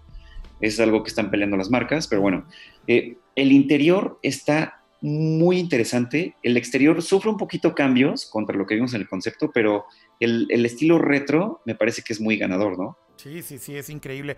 Y de hecho, de, basado en lo que habían presentado primero del concepto, que es ese que está ahí en pantalla, ese fue el primer concepto que presentaron, la verdad es que respetaron muchísimo el diseño. Y ahí en la entrevista de Fully Charge, de hecho lo que mencionaban es que este auto que ya está ahí, que este ya es el que mostraron en el show de, de, este año, eh, dicen que en la entrevista el tipo menciona, el ingeniero de Honda menciona que es 95% producción. Eh, y, le creo, ¿eh? Le creo, porque creo que todos los periodistas que tuvieron acceso y lo pudieron ver y tocar y demás decían, esto ya se siente como un coche ya prácticamente terminado. Y decían, pues sí, o sea, es 95%. Va a haber cambios ya mínimos, ¿no? Este, en el, en el, diseño como tal. Y, la verdad es que, de verdad, increíble. O sea, verlo por, por el frente, por atrás, etcétera, se me hace un coche súper, súper bonito, ¿no? A mí me gusta mucho más la presentación de ahora que, la, que el concepto que presentaron hace un año. De hecho, a mí también. Me gusta más que el concepto. Sí, es que sufre, sufre, yo creo que son ciertos cambios aerodinámicos, bajan un poquito el, el frente del auto, lo hacen más amistoso, no tan agresivo, retro, pero se ve muy bien, se ve muy bien. Es de mis favoritos del, del Auto Show de Ginebra. Increíble, no sé, ojalá no tarde mucho en llegar a México. Honda en México es un poco raro, se comporta un poco raro. Eh, continuaron un auto híbrido, dos autos híbridos que tenían en, México. Después pasa lo de las contingencias. Un año después traen de nuevo eh, híbridos y les pregunta sobre eléctricos que tienen eléctricos muy buenos y te dicen no, ahorita no. Entonces, pero bueno, esperemos que el e-prototype o el Honda i llegue, muy pronto. Ojalá y sí, la verdad sería un coche que creo que tendría muchos adeptos y muchos fans en México, sobre todo porque es una marca muy querida, sin lugar a dudas. Eh. Oye, Ricardo, y, regresando un poco a Tesla, eh, bueno, después del Model S, eh, básicamente lo que sucedió también es que hay que decirlo, el, plan de Elon siempre fue, regresando un poco al plan maestro de lo que era Tesla, empezar por coches de una gama muy alta y básicamente ir de ahí hacia abajo, ¿no? O sea, la lógica de esto es crear economías de escala. Tienes que primero venderle el producto a quien está dispuesto a pagar por esa innovación, ese desarrollo, esa tecnología como un early adopter y después llevarlo cada vez más abajo, más abajo, más abajo. ¿Hasta dónde va a llegar esta visión de Tesla, este, Ricardo? ¿Tú crees que esto va a llegar a un punto en donde existan coches de 10 mil dólares en algún momento o no? Eh, híjole, la verdad es. Yo creo que sí. Yo creo que sí. ¿Tú sí? Es un tema complicado. Yo diría que Tesla cambió. Hay, no, hay cosas que no. Todavía no puedo hablar mucho, pero. Creo que hay cosas que no puedes decir y te puse on the spot, güey. Este. Como siempre, tú siempre haces lo mismo. Pero, este. no, creo que una parte que sí se puede hablar y que es interesante de lo que planteas eh, es Tesla cambió una misión hace unos años, hace tres años, eh, cambió su misión y no solo mucho de eso, pero cambió una misión pública de este, hacer la transición del mundo hacia, la movilidad sostenible hacia energías sostenibles. Ok. Y ahí empezó con toda la parte de Powerwall y la compra, este, y ahora con paneles y todo eso. Entonces también no hay que, una parte clave es que no se trata de una compañía automotriz. Ok. O sea, no, solo, no solo automotriz, vaya, si lo, podemos decir, porque también es automotriz, ¿no? Exacto, y pero ahí también viene la otra parte, justo, o sea, el chiste de que sea exitoso esto y de por qué ponen las patentes y todo lo que mencionabas antes, es más competencia. No, no, en este momento no solo se trata de los early adopters y todo eso. Realmente para ser exitoso los vehículos eléctricos, tienes que hacer que más allá de que, que se compren, sino que también más inviertan en ello. Si tienes más empresas invirtiendo en mecanismos de motores eléctricos, invirtiendo en, fábricas de motores eléctricos, invirtiendo en análisis de baterías, etc, etc, entonces vas a ayudar a reducir el precio de los productos. Hoy, los, hoy solo son tres compañías las que están reduciendo el precio de las baterías. Sí, yo creo que esa, esa parte se sube. Es, es, muy fácil subestimar esa parte de Tesla, Ricardo. Eh, toda la parte de la estrategia de los Gigafactories, ¿no? Eh, eh, para contar un poquito de los Gigafactories y de dónde viene todo esto, eh, lo que hizo Tesla fue eh, analizar como todos los problemas que están relacionados a los autos eléctricos, como ya decíamos, una parte de la ecuación que tal vez no era tan importante como parecía, pero al final la resolvieron fue con el tema de los superchargers, pero por otro lado el tema de las baterías. Y justo uno de los planes maestros y más macabros tal vez de Elon era que desde el principio él tuvo esta visión de que si no desarrollaban y no mejoraban la tecnología de las baterías, esto no iba a pasar jamás. Pero además, si no producían al nivel que se requerían eh, estas baterías, era imposible llevar estos productos a escala. Y hacen un partnership con eh, eh, Panasonic para crear estas Gigafactories que son básicamente fábricas de batería de litio-ion. O sea, lo que, lo, lo que hacen ahí es baterías de litio-ion y por cierto, hoy en día el Gigafactory que está activo en Estados Unidos es la fábrica de baterías más grande de litio-ion del planeta. Inclusive si comparas la producción de todas las fábricas de litio-ion del planeta, es inferior a lo que produce esta fábrica. Y esta es una parte bien importante de lo que dices, ¿no, este Ricardo? Sí, y la fábrica apenas está al menos del 50%. Además. O sea, la tienen, para lograr hacer el Model 3 en el tiempo que se dijo, tuvieron que ponerla a trabajar mientras están construyendo la fábrica. O sea, lo que muchas veces no se considera son todas las piezas que están pasando al mismo tiempo, que también impacta en otras cosas como costos, liquidez, todo eso que con cierta, o sea, constancia se le achaca justamente a Elon y el, management y toda la parte de y toda esta historia regular sobre la acción y Tesla y todo lo demás, porque tienes todo eso pasando y luego empiezas con una Gigafactory 2 en China, ¿no? Que también tiene todo un tema porque si están haciendo una Gigafactory 2 en China con Panasonic japoneses adentro de China, o sea, genera todo, todas esas son cosas que generan siempre siempre hay y venidas, ¿no? Esa ahí lo, ahí lo tienes, o sea, es, impresionante. Yo tuve las, este, la suerte de manejar de la fábrica de, de, Fremont a Nevada, este, casi todo, el, casi todo fueron como cinco horas de ida, seis horas de ida, 90% en autopilot. Wow. Este, cuatro superchargers. Llegué ahí, todavía ni siquiera estaba todavía menos, eran dos naves, cuatro naves menos de las que ves ahorita cuando, cuando fui. Y el lugar es, es, ridículo, es, es, impresionante. Y la gente, o sea, realmente ves lo que, de lo que son capaces y de lo que va a ser capaz esa planta. Y además la planta está pensada para correr con energía renovable, ser autosuficiente con paneles toda la parte de arriba y además después que reciba baterías poder hacer justamente la separación, apertura de, paquetes, apertura de celdas, separación de materiales para reciclaje. Hablábamos de cómo se, puede subestimar mucho este tipo de cosas porque esto es parte de la ecuación, ¿no? Y, finalmente es parte de lo que resolvió Tesla, Edu, y eh, ahora justamente con el anuncio que mencionaba ahorita Ricardo, ¿no? El plan maestro para, para Elon es prácticamente poner un Gigafactory en cada región del mundo donde sea necesario eh, satisfacer la producción de vehículos, ¿no? Y la siguiente que están construyendo justamente es en China, que es un mercado importantísimo para Tesla, posiblemente uno, yo creo que tal vez el más importante eh, para, para Tesla y su futuro. Y de nuevo, es toda la enchilada, no es solamente decir, ah, ya hicimos aquí los coches, ok. Pero las baterías, ¿de dónde vienen? Y pues bueno, las están produciendo ellos también y resolvieron también ese problema, ¿no? Resolvieron todo, tienen todo resuelto excepto pues de una manera muy cruda, a lo mejor el tema de la producción, ¿no? Que ya lo están resolviendo también. Están entregando ya autos, eh, Model 3, que es, que es eh, no me dejará, a lo mejor si estoy incorrecto, Ricardo me, corregirá, pero creo que el Model 3 le, le dará la estabilidad que necesita Tesla en tema de flujo, ¿no? pero están siendo muy agresivos a nivel global y, lo bueno, otro de los puntos buenos es que sí está contagiando a todos. Entonces, no solo está viendo más allá de quiero vender autos eléctricos y, venderlos en Estados Unidos y donde más, donde más los pueda llevar y esto, no, no, vamos al, país donde sí se va a generar un cambio en el mediano plazo y además contagiar, ¿no? Sí, ahí viene una de las bellezas, que justo creo que va con el punto, ¿no? El, el roster. Este, eh, bueno, este es el Model 3 y luego este tienes la, otra, roster. Que es, o sea, sí tiene razón en la parte del Model 3 es el parteaguas porque justamente masifica y lo que hablábamos hace, rato de precio. Pero también tienes en el pipeline, tienes Model Y presentado el día de ayer, tienes roster este, para el próximo año, este, como el, nuevo roster, ¿no? La, una, una versión mm, impresionante y por fin diseñada en casa no, no sobre el chasis de otra marca. este, tienes el pickup truck, ¿no? Tienes también lo que se, este, toda la parte ya de, residencial.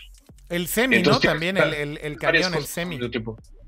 ¿El qué? El, semi truck, que también está pasando y ya se está usando para llevar cosas, baterías del Gigafactory a la fábrica. Órale, ¿ya se usa? Sí, sí, sí. Sí, sí, sí, han mostrado videos de justamente llevando, de, llevando parte de usando los prototipos para justamente llevar piezas y llevar cosas y carga de un lado a otro. Ese, ese, ese camión está súper badass, güey. Me recuerda muchísimo a, a Goliath del, del auto increíble. O sea, me hace como así de malvado, güey. Este, o sea, siento que lo ves en un retrovisor y dices, güey, ya me llevó la chingada, ¿no, güey? Sí, sí, es, es, es, muy. La parte convoy va a ser todavía más agresiva y ahí me daría mucho más miedo. Pero si lo ves, también es perfectamente apocalíptico, ¿no? Es el auto perfecto para cuando sea este Blade Runner. Ya salió, ahí el peine con mi comentario porque eso denota mi edad. Oigan, pero yo creo que el, punto importante del Model 3 que ahí está en pantalla yo creo que sin duda este es el inicio del futuro de Tesla realmente, ¿no, Ricardo? Porque, o sea, la apuesta al Model 3 finalmente era cumplir con esta visión que tuvo Elon hace muchísimos años en decir que iban a llegar a este punto de precio, a este precio accesible, digamos, que se pusieron como esta meta de decir que iba a costar 35 mil dólares, que fue raro porque cuando salió a la venta el Model 3, de hecho no salió a la venta en 35 mil dólares, tuvieron que ir todavía, todavía en el modelo, en el Model 3, empezar en una especie de pirámide también de escala, de economía de escala, de, de ir del más caro Model 3. Apenas hace unas semanas que se acaba de anunciar finalmente ya en producción el de 35 mil dólares tan, tan esperado y el susodicho, ¿no? Pero creo que es una... dólares después de ahorros de gasolina. No, no, no, 35 mil dólares precio real, ¿no? Según yo es con ahorro de gasolina. Ahorita revisamos. No, no, no. Son 36 mil dólares. Quedó en 36 mil dólares. Pero creo que ya precio real ya es 36, ¿no, Rick? Pero mi punto es, eh, o sea, creo que el Model 3 realmente es como el, el inicio de la masificación de estos vehículos de Tesla. Y, sin duda, el éxito de Tesla creo que depende en gran parte del Model 3. También creo que del Model Y, porque ahora la tendencia de venta de vehículos en general, no solo eléctricos en el mundo, va muy cargado hacia las SUVs y las SUVs compactas. Pero bueno, se están jugando el todo por el todo con este coche, ¿no? Este Edu y Rick. Sí, un, poco con Model, Y, no sé si tanto. Yo creo que sí, sí el, auto que les va a dar la estabilidad es Model, Model 3. Es un auto espectacular en todos los sentidos. Y Model Y no, no me convenció del todo, o sea, no, no me declaro sorprendido por, por, la presentación del Model Y. Eh, esperaba algo más rompedor, honestamente, pero, pero sí se tiene que meter, son muy inteligentes al meterse en el nicho, como tú lo mencionas, del, del segmento que está vendiéndose como pan caliente en estos últimos años que es los SUVs y un SUV compacto, pues más aún, ¿no? Claro. Pero sí creo que Model 3 es el que le va a dar esa estabilidad que, no sé si le urja o no, pero sí le va a dar estabilidad. Más o menos, yo creo que sí, ¿no? Rick. Yo opino que es una compañía que no le gusta la estabilidad. Este, o sea, y no, no es en mal sentido, me refiero como eh, justamente hace lo que hace y logra hacerlo en los tiempos que lo hace porque siempre está incómodo. Y, eh, y, creo que también por eso es la constancia de los retos que presentar un auto al año, o sea, si te das cuenta, es, opera como si fuera una compañía que llevara 100 años, tiene solo 15 años, han presentado 5 autos, la competencia eh, presenta autos que están a la par con un auto que presentó en 2013. Exacto. Este, que empezó a entregar en 2015. Sí, las, las, las, ventajas que tienen este ellos, los competidores, es que tienen más años, tienen más experiencia y tienen a lo mejor que lo que se le criticaba un poquito a Tesla es el, el tema de los interiores, ¿no? Pero de ahí en fuera, el tema de la propulsión, el tema de, de la línea de producción de, de, baterías, pues sí está muy por encima de Tesla. Y solo hemos estado hablando de hardware. O sea, ni siquiera hemos entrado al tema de autopilot, no hemos entrado al tema de software, no hemos entrado al tema del software que necesitas para controlar y, este, la temperatura en las baterías. O sea, Tesla no es una compañía, otra vez, no se trata solo de eso, es una compañía que por algo le funciona estar en Silicon Valley, estar cerca de los ingenieros que hacen eh, inteligencia artificial, que están trabajando todo el tiempo con Big Data, que les gusta la mecánica, que están juntando esas dos, fusionando esas dos cosas, ¿no? Que era lo que en su principio también ayudaba muchísimo en, los data centers y en eficientar la energía de los data centers. Déjame, Entonces también eso. Déjame, déjame hacer un comentario de esto que estás diciendo, Ricardo, porque me gustaría hablar de cada uno de los gajos que estás hablando, ¿no? Porque tienes toda la razón, o sea...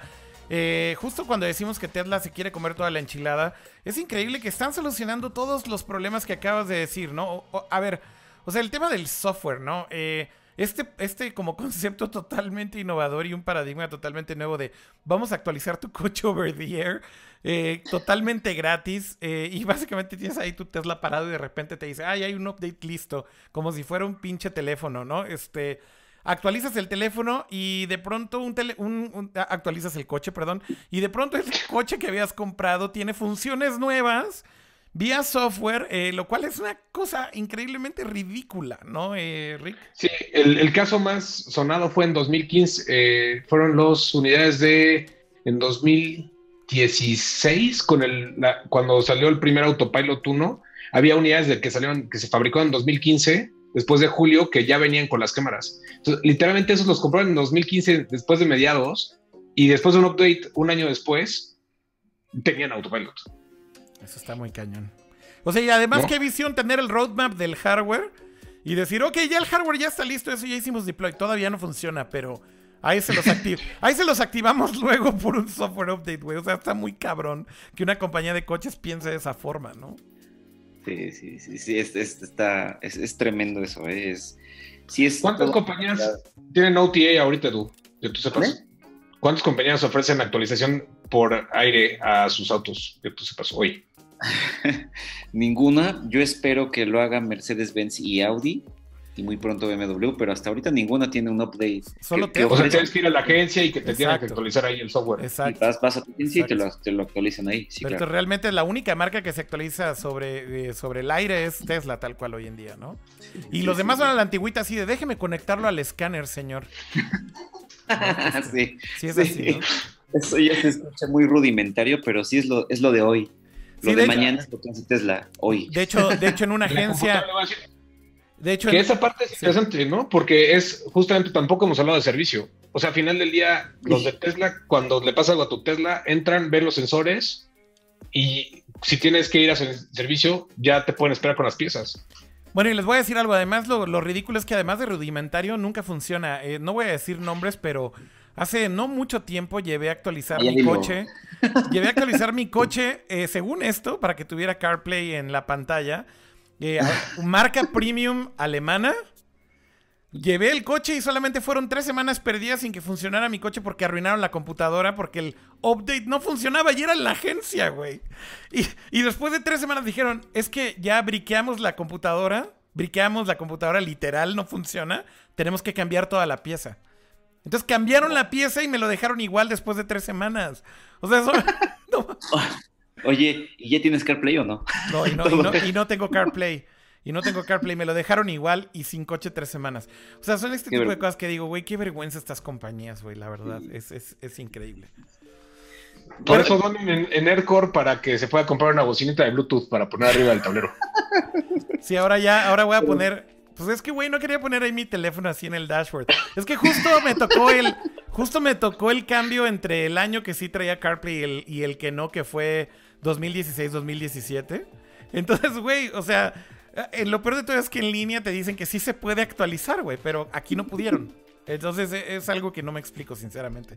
Oigan, pero eh, regresando ya nada más tal vez para empezar a atar cabos, eh, hablabas de muchas otras cosas, ¿no, Ricardo? Bueno, el tema del autopilot es increíble, como del lado del software, justamente lo que está haciendo Tesla, pues tienen un desarrollo de software brutal.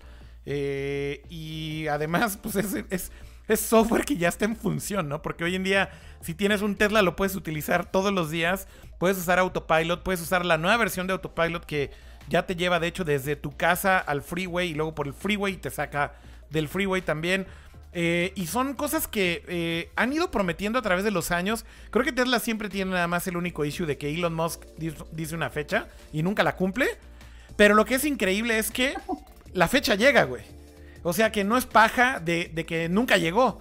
Y, en ese sentido creo que hay que respetarle mucho que, aunque hay ciertos delays, y yo lo entiendo porque es como una especie de startup todavía, todo lo que han prometido lo han cumplido y ha llegado a las manos de los consumidores y eso es lo que me parece fenomenal, ¿no?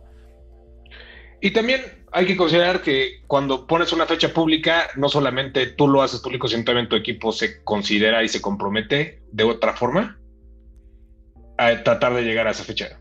Claro. Nada más, nada más, no nada más es un memo que llega, que es lo que pasa en muchas compañías y después son gritos de jefe, sino que acá es como todo un grupo de gente caminando, encaminados hacia, esa fecha y hacia eso. Ya después hay problemas de todo, ¿no? Y lo mismo que digo, siempre ha habido más barreras, no nada más las técnicas. Creo que lo puedes entender mucho cuando hablas con un ingeniero, este, en términos de ingenieros de una cosa es lo óptimo, ¿no? este, serían tiempos óptimos y este, ya después tienen los tiempos reales. Sí, la realidad siempre supera las, la realidad siempre supera cualquier proyección, ¿no? Este y, los y los ¿no? Es un director de es un ingeniero, es un director, es un físico, es una persona que está más en ese lado que en el lado de este de pues lo que diría un CEO y lo que diría un CEO rodeado de abogados y todo lo demás. Está este dicho, está este dicho en está este dicho en Silicon Valley que dicen que hardware is hard eh, y si en software pasa que tienes proyecciones que nunca se cumplen, eh, porque es justamente muy difícil predecir y estimar los tiempos de desarrollo de un producto, en hardware es mil veces peor, ¿no, Rick? Sí, sí, no, mucho peor. Y justo en, la integración de lo que decíamos, es mucho más complicado hacer un auto que hacer un celular. Sí, claro. Este, ¿no? Y dentro de todo eso, además de que es poner piloto automático, y dentro de eso, el, el, CPU, los GPUs, todo lo que tienes que poner en la computadora, todo ese hardware, tú solo en tu casa, o sea, tú controlas la mayoría de las variables, tú eres el que decide con qué proveedores y todo. En cambio, todos los demás están esperando a que otras compañías terceros lo resuelvan para comprarles la tecnología. Y todos sabemos qué ha pasado en todo cuando viene la decisión de comprar una computadora y si decidieron usar Intel o si decidieron usar AMD o si decidieron comprar esto y si funciona el, driver o no funciona el driver. ¿no? Este, eso es lo que está pasando y eso es lo que va a pasar. Entonces es impresionante si una compañía que controla todo aún así tiene estas tardanzas, obviamente una gran diferencia de Tesla es que no utiliza LIAR, no usa láser, a diferencia de las otras demás compañías que sí lo están, están utilizando, pero creo que ahí es, esa es una buena forma de medirlo, de que también muchas están dependiendo de que por fin ya le pueda comprar la tecnología a Google, pero ahora lleva eso a la computadora del que no te pone a actualizar el CarPlay. Sí, no, no, eso está. está es, es, es, güey. Es para pedirle a la marca que se retire del país, güey. O sea, en serio, güey. Sí está, sí está ese nivel, güey. o sea, imagínate que ellos mismos sabotearon su computadora y la briquearon, güey. O sea, y ellos son la agencia, güey. Son, son este tipo de casos que dices, güey, no, no lo puedes creer. Y, y probablemente es porque ni saben bien cuál es el modelo que viene puesto aunque la hayan escaneado. Vete a saber, güey. Este. Digo, anyways. Pero bueno, quería leer rápido aquí el chat porque están apareciendo algunas preguntas. Eh, pero por aquí decía Isaac en YouTube que en Mazatlán hay tres cargadores Tesla y fue noticia viral local. ¿Ya ves? ya llegó, ya llegó el cargador, güey. Ya llegó el cargador. Hay muchas, hay muchas, veces, eh, es interesante, hay muchas veces que este, Tesla no se dedica a hacerle, con, o sea, no corta, corta un listón con cada presidente municipal cada vez que pone un cargador, que cosa que sí hacen otras marcas. Ok. Entonces, de repente hay veces que sí pasa que, este, sí, sí pasa que como tampoco lo hace, de repente un, un presidente municipal se da cuenta que hay cargadores y hace noticia y manda comunicados. Entonces, ellos, o sea, el comunicado lo mandan ellos sin que ellos hayan hecho nada. Exacto. o sea, digo, pasa de todo en este mundo donde todo el mundo se quiere cumplir una estrellita de, sustentabilidad y, futurismo. Entonces, pues bueno, puede ser que haya habido una estrategia viral o simplemente la verdad es que también hay gente que se emociona muchísimo de que lo ven más cerca y creo que eso es lo más válido, ¿no? O sea, si realmente de 15 años para acá todos tenemos más cerca la capacidad, vendrá después la capacidad económica de tomar una decisión. Y, este, y también lo que sí todo el mundo se va a seguir quejando del dinero, de, lo que cuesta un auto eléctrico. Y lo que siempre termina hablando es, estamos hablando de autos eléctricos, siempre acordarnos, la decisión no es de eléctrico o combustión, la decisión se hace por lo que tienes en tu bolsillo. Claro. ¿Qué me va a dar 800 mil pesos? ¿Qué me, da, me va a dar medio millón de pesos? ¿Qué, qué, ¿Qué obtengo yo por eso?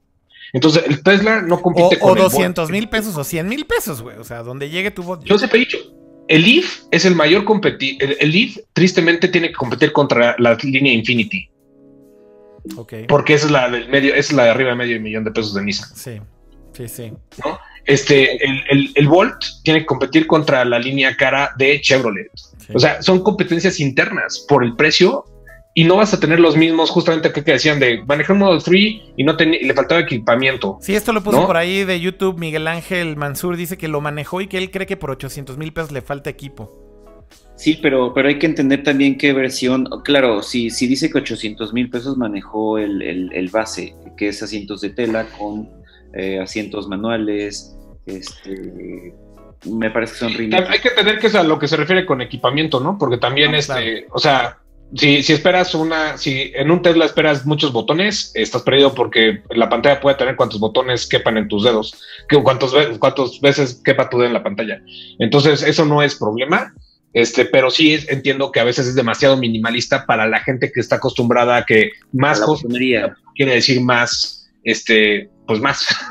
Sí, la, primera vez que te subes a un Model 3, la verdad es que sí es un shock el minimalismo, ¿no? Este, el no tener el tablero de instrumentos enfrente de ti, solo tener la pantalla, pero en el centro, que le quitan todos los botones al coche, o sea, literal, tienes que prender las luces, los parabrisas, el limpia parabrisas, etcétera, desde la pantalla. Ahora, todo es automático, entonces también, pues no necesitas picarle la pantalla tanto tiempo, ¿no? Entonces, son, son como estas contras de de, de cómo es que eh, perfeccionas toda esta experiencia cuando puedes automatizar muchísimas cosas, ¿no? Y quitar justamente en medio del conductor y el, y el vehículo tanto ruido y tanta saturación que tenemos con los coches. Al final estamos acostumbrados a los coches, pero no significa que sea la mejor interfaz. Y yo creo que lo que está tratando de hacer Tesla es, pues justo limpiar mucho esa interfaz a lo que sea realmente necesario, ¿no?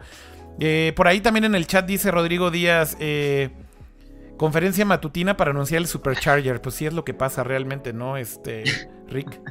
Eh, y luego por acá decían...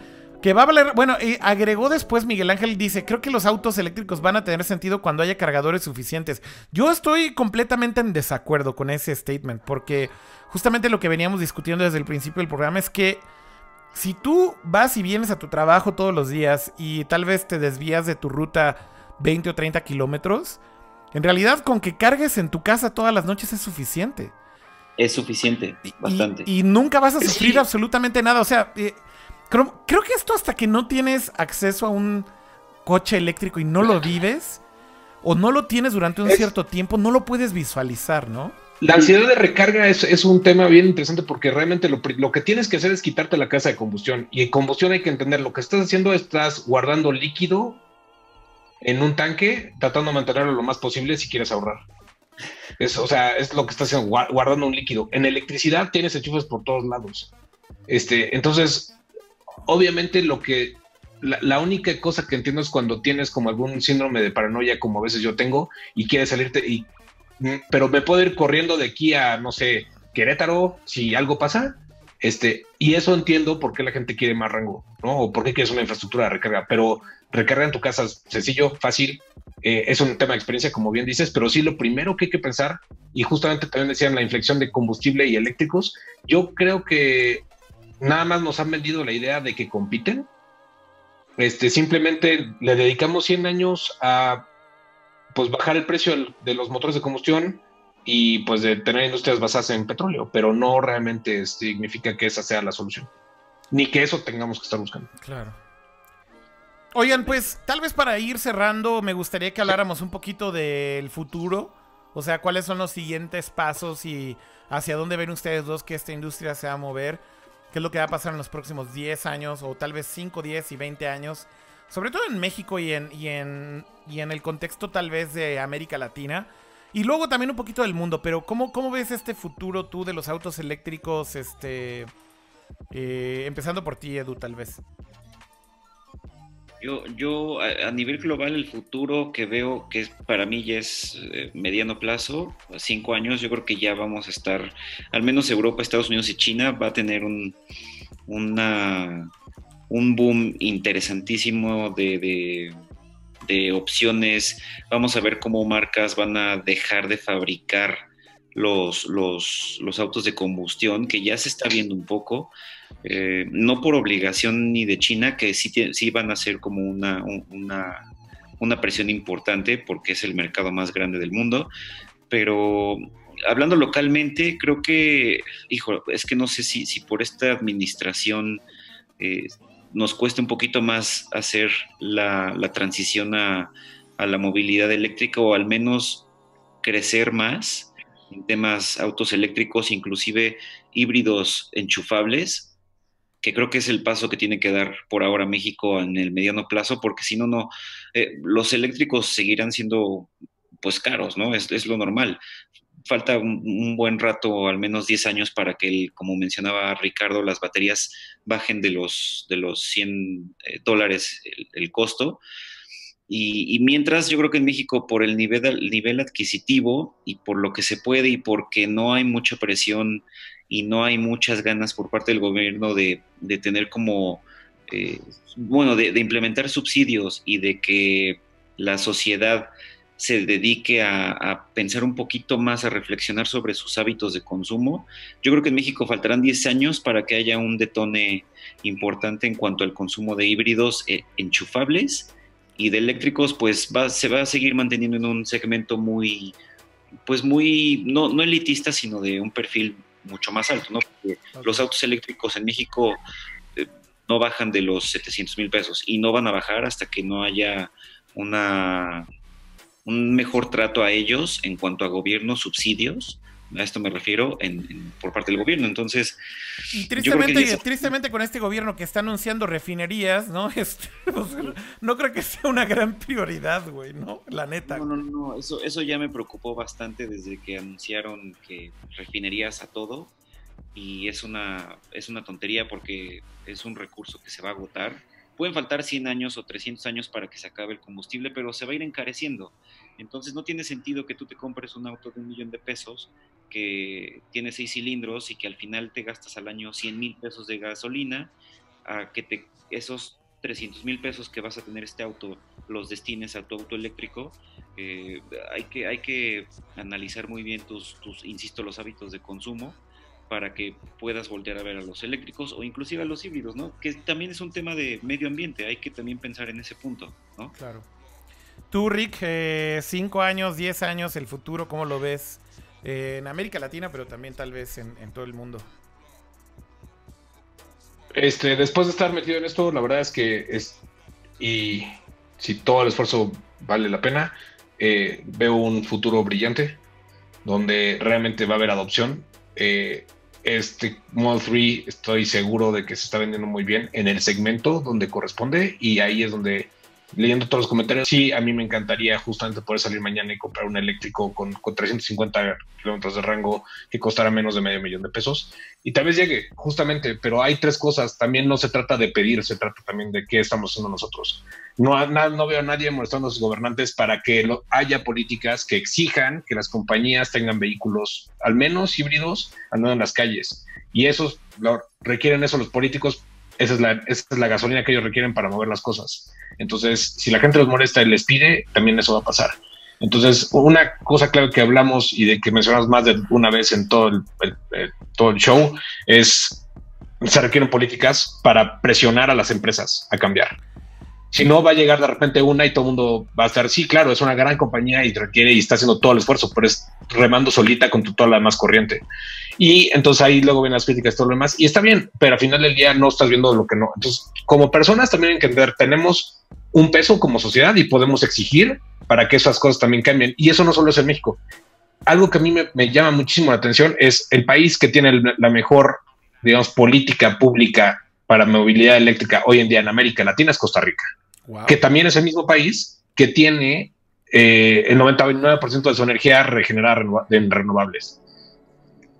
¿no? Luego tal vez el otro país sería Costa Rica. Entonces, hay países que tienen políticas, hay cosas que están pasando, pero sí requerimos también como mexicanos no nada más quedarnos en el de esta 4T. Si la 4T también se da cuenta que pues igual y no refinerías, pero tal vez generación de luz, este, no sé, genera, este, toda la parte de generación distribuida, ese tipo de cosas son y van a ser interesantes para manejar el control del, del, del, valor de la energía en el país, podríamos nosotros como sociedad moverlos hacia tomar otras decisiones, no nada más depende de ellos. Este, eso, eso por un lado. Este, y eso es lo que me hace creer que también estamos movidos, también lo de hoy, de ver a los, o sea, ver a los nuevos adolescentes, la generación que viene a votar, que son un buen, que, que también están diciendo ya estoy hasta el gorro de esta crisis, que todo mundo habla y que nadie hace nada. Entonces creo que hay, hay cinco años, se ve, se ve loable, una empresa que regala sus patentes para que los demás se pongan un poquito más las pilas, eh, compañías que están mostrando eh, justamente en estos shows eh, el mercado no es tonto, también el mercado va a decir, oye, ¿por qué estás mostrando todo esto en los países que tienen mucho dinero y por qué no más es una versión más económica a mí? Y también que se dejémonos de tonterías de no hay una red suficiente, hay enchufes en todo el camino. Este, y si no tienes electrificación es mejor agarrar y preguntar que agarrar y criticar. El, el detalle es justo, no nos creamos que entendemos. Si no entendemos, investiguemos. Hay suficiente información. Hay sitios como Autodesign que tienen una, sección de green. Este, está gente como tú, Akira, que siempre está respondiendo a la gente y ayudando con las dudas. Y si no sabes a dónde mandarlos, este, gente, no sé, asociaciones, hay de todo. Entonces, simplemente no, no nos cree, no, no, hay que creerse nada más lo que escuchamos de muchos periodistas o de muchos medios o de muchas cosas que tal vez a veces tampoco tienen el expertise completo porque no han manejado tantas veces el auto. No es su culpa o no es nada más, es simplemente todavía no está en ese volumen. Y es eh, pues integrarnos más y pensar. Yo creo que la electrificación está, va a ser un, va a ser un cambio muy divertido. Van a venir muchos mejores, muchos más autos, mejores autos y todo. Lo que sí creo que no, no tocamos, nada más para cerrar y viendo a alguien que hizo el chiste famoso de quiero un suro eléctrico. Yo también, pero no quiero que sea igual de inseguro que el suro que existía. Ah. Y seguridad y autos es algo que nos olvidamos muchísimo en América Latina. México no tiene una NHTSA, no tenemos un NCAP, no tenemos una, no tenemos una autoridad, no le hemos pedido al gobierno que exista una autoridad que exija que nos vendan autos seguros. Sí, aquí tienes los casos de algunas compañías chinas, por ejemplo, que vendieron coches durante años y años y años y eran muy famosos todos estos accidentes con estas marcas que eran accidentes mortales todos básicamente, ¿no? Y, y estás hablando que esto fue hace 7, 8, 10 años, ¿no? Este, no, no en los 50, güey, ¿no? Este... Exacto. Entonces, y no te pasa como en China. Y México no está esto que tienen en China, que está el famoso premio a la compañía que peor customer service tiene y realmente los acribilla el mercado. En México ni siquiera tenemos algo para acribillarlos de esa forma porque ni siquiera Profeco sabe cómo proceder ante una de esas cosas. Entonces, este, pero seguridad, o sea, sí diría, si van a una gran oportunidad que tenemos pasándonos a eléctricos es mejorar la seguridad para las personas que van adentro del vehículo, para los que van afuera y para los para la gente de emergencias que te va a rescatar pues buenos puntos, eh, Ricardo, para cerrar. Eh, por ahí nada más también rescatar algunos comentarios finales del chat. Croman decía, esperaba incentivos en México para el Model 3, por ejemplo, el IVA o algo que, incentivaran para la compra y no hay tal cosa. De hecho, yo recuerdo que para los híbridos hace muchos años, 10 años, yo tuve un híbrido por primera vez con el Civic híbrido hace como 10, 12 años, 13 años, no recuerdo. Eh, y pues por lo menos no pagabas, creo que era el Lisan no pagabas eh, tenencia y no pagabas, eh, y bueno, creo que la verificación la hacías cada nunca. Pero bueno, ya entre la tenencia y Lisan te ahorrabas algo, ¿no? Por lo menos había un incentivo ahí de, ok, estás comprando un coche híbrido, te, ahorras una lana, ¿no? Hoy México no tiene, los pocos incentivos de México, este, o sea, tienes la parte de la CFE del segundo medidor, que está chido, o sea, no es un incentivo, pero está chido, que te pone un segundo medidor con una tarifa 2 para que no te suba DAC tu, casa si no estás en DAC. Este, si compras, un, si compras un coche eléctrico. Un plugin. Ajá. Órale. Órale. Tiene, o sea, hay una ventanilla, un proceso único y eso se puede hacer. Y tienes una tarifa 2 que es un poco más económica y también ayuda a bajar tu precio contra gasolina. Wow, ok. Eh, no paga Nissan. No paga eh. Ningún eléctrico eh, no paga Nissan. Este, y en, los, en las ciudades como Guadalajara, Monterrey, México, circulas todos los días. Es, y no pagan tenencia en la mayoría de los estados. Hay estados que sí pagan tenencia. O el referendo en México, ese tipo de cosas. Pero si tienes que engomar, por ejemplo, en México, y te. Esto, es una de las ridiculeces. Por cómo se legisló, un auto eléctrico, 100% eléctrico, sin, sin mofle, tiene un engomado que tiene que cambiar cada ocho años. Porque le pusieron, los pusieron a todos bajo la misma categoría de, de híbridos. Wow. Entonces, híbridos están con la, el engomado exento, híbridos y eléctricos, porque lo hicieron una bolita. Y todo eso que dicen, se crecieron las ventas de híbridos y eléctricos. Si luego te fijabas, como Tesla no reportaba, se crecían las de híbridos y las de eléctricos bajaban. Entonces, hay todo un mundo ahí que por descubrir. Claro, de eso. Pero, por ejemplo, Costa Rica, los incentivos son lo que decía, son ahí sí no pagas este no pagas IVA si cuando importas tu vehículo eléctrico, sin importar si es de lujo o no. O creo que si es de lujo pagas 5%. ¿no? Y tienes algunos incentivos ahí más, este, eh, igual de tenencias y eso. Más más Colombia también. ¿Mm? Más tienes incentivos que, que, están del lado del sentido común, como debería ser. Sí, totalmente. Digo, también recordar que, por ejemplo, parte del éxito en Estados Unidos de los, de los Teslas eh, en ciertos estados. No sé si era solo en California, Ricardo, o era en otros estados, pero había un incentivo, creo que del gobierno federal, quiere decir que yo creo que era en todo el país, de 7.500 dólares que te bonificaban. Eh, y fueron durante años, acaba de terminar apenas ahorita, ya lo, lo, creo que lo acaban de reducir a la mitad. Era, era tenías un federal, este, y tenías, y tienes estatales. Y el federal también dependía de cuántas unidades eléctricas fabricaba la empresa en Estados Unidos. O sea, ellos tienen esta visión, pues justo de alentar la que fabriques ahí, que hagas las cosas, todo eso. Entonces, tenía que ver también con la cantidad de números de bins que generabas. Entre más producción, más beneficios, de cierta forma, para la marca. O sea, sí, o sea, no te voy a atorar en, el salir al mercado, ya una vez que tu producto es exitoso, entonces te, puede, te puedo empezar a bajar esos beneficios, ¿no? Pero justamente darte el empujón. Y ese incentivo decía, duró años, ¿no? Este, tú comprabas un Tesla, por ejemplo, todavía un Model 3 que el más barato cuando se lanzó costaba 42 mil dólares y con este incentivo de 7 mil 500 terminaba en los susodichos 35 mil, ¿no? 35. Este, Ajá. Pero estabas comprando uno más equipado, ¿no? Sí, sí, sí, o sea, yo tampoco es, o sea, si te vas a comprar un performance y vas a ir, pues bueno, tal vez no, o sea, no necesitas el incentivo, o sea, bueno, a todo mundo le cae bien, pero no lo necesitas tanto como alguien que realmente está haciendo el esfuerzo para llegar a hacer el esfuerzo de comprarse una versión base y pues bueno, obviamente ese incentivo le cae mucho. Yo creo que no está peleado todo lo que está pasando con, eh, digo, la política ahorita del gobierno actual, yo sinceramente no le entiendo al 100, ¿verdad? Pero eh, yo creo que yo creo que no está peleado el que tengan una cierta prioridad por hacer estas refinerías y tal vez seguir empujando la producción del petróleo simplemente porque tenemos petróleo, lo cual está bien, pero que a la par estuvieran también impulsando del otro lado pues otro tipo de políticas. Yo creo que ni una va a aplastar a la otra en este momento, pero deberíamos ir avanzando en paralelo con las dos. Y lo triste es que no está pasando eso, ¿no? Este ni incentivos ni regulación ni, ni vemos que haya realmente motivadores para que las marcas se esfuercen más en traer estos vehículos. Creo que lo mencionó muchas veces Edu durante el show. Eh, las marcas reaccionan muy mal y muy raro cuando les preguntas sobre el futuro de su línea de coches que traen a México. A veces no saben ni qué responder o tienen excusas terribles. Y ya para estar en casi el año 2020 es increíble que sigamos discutiendo de si esto es viable o no viable. Eso creo que ya es incuestionable. Más bien es qué estás haciendo como marca, como individuo, como gobierno, como gobierno federal, estatal, regional, lo que sea, para que esto sea una realidad. Y finalmente todos tenemos que empujar y hacer lo que nos corresponde si queremos que esto cambie, ¿no creen? Totalmente de acuerdo. Sí, sí. Pues bueno, eh, creo que con eso ya llegamos al final. Llevamos ya casi dos horas de show, así que agradecerles muchísimo a, primero que nada, a nuestros invitados. Eh, de verdad, muchísimas gracias por estar tanto tiempo hablando de este tema. Espero que el show sea muy entretenido para todos los que lo vean después. Pero bueno, muchas gracias y mucho gusto, Edu. Un placer. Gracias, gracias. Ahí, por ahí quedaron algunas preguntas pendientes, pero bueno, ya se las eh, podemos ir contestando directamente al, chat, ¿no? Sí, o en, o en, Twitter también. De hecho, ahí está el Twitter en tu pantalla. Si quieres echar ahí el blog de también lo que haces con tu, con tu otro sitio y tu compañía también adelante. Pero bueno, síganlo en arroba edubasat, ahí lo pueden seguir en Twitter. Y si tienen preguntas acerca de autos eléctricos, creo que es un, una gran referencia. Gracias, gracias, gracias por, por la invitación, ¿eh? No, al contrario. Platicar con ustedes de esto. Tú, Ricardo, eh, échate tu blog también.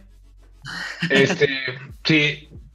No, yo, encantado, digo, me, este, escribo todos los viernes en el Universal y en Forbes cada 15 días. Así que ahí me pueden leer este, y hacer las preguntas que quieran. También eh, mándenme preguntas y puedo escribir sobre el tema y desarrollar tal vez un poquito más en esas plataformas. Obviamente me pueden mandar tweets, arroba Ricardo Blanco, y este, si pues alguien quiere ayuda o asesoría en comunicación, pues también me puede escribir ahí.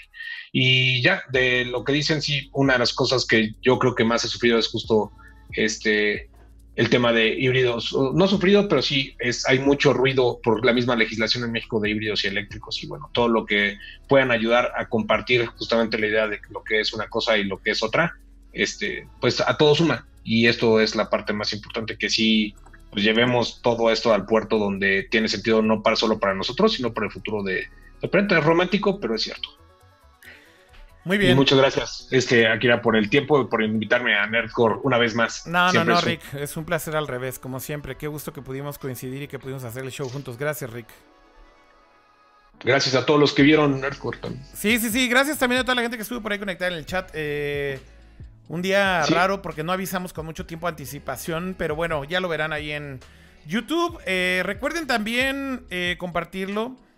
Eh, si, ustedes están viendo ya esto grabado en el canal de youtube.com diagonal podcast que está ahí abajo en su pantalla, eh, recuerden compartirlo. Y también recuerden que ya lo pueden escuchar en audio si esto les facilita escuchar el show mientras van camino a algún lugar, manejando o en el transporte público. Eh, todos los shows que se quedan grabados en YouTube también ya los estoy publicando en formato de audio como podcast. Eh, si buscan Nerdcore Podcast en iTunes o en Spotify o en Google Podcast, pueden encontrar el show. Suscribirse también ahí, si es que prefieren hacerlo en audio. Al final del día, las imágenes que están acá en el show creo que ayudan mucho, pero no son eh, indispensables si quieren disfrutar del contenido. Y bueno, eh, si están por ahí en iTunes o Spotify, no duden en dejar comentarios, evaluaciones y también si están viéndolo aquí en YouTube, no duden en comentar, dejar preguntas y compartir el video. Bueno, muchísimas gracias. Eh, estaremos por aquí pronto. Voy a estar haciendo shows, yo creo que también en formato puro de audio en las próximas semanas, porque vienen varios viajes, así que no se espanten si no hay video. Eh, por lo menos lo podemos seguir haciendo en audio y mantener la continuidad. Y hay varios invitados y varios temas que están por ahí alineados que espero que se vayan concretando en las próximas semanas. Bueno, de nuevo, muchísimas gracias a los que estuvieron en el chat. Gracias a Edu, gracias a Ricardo. Bye. Gracias, gracias. Gracias, bye. Y nos vemos en la próxima. Hasta luego. Bye.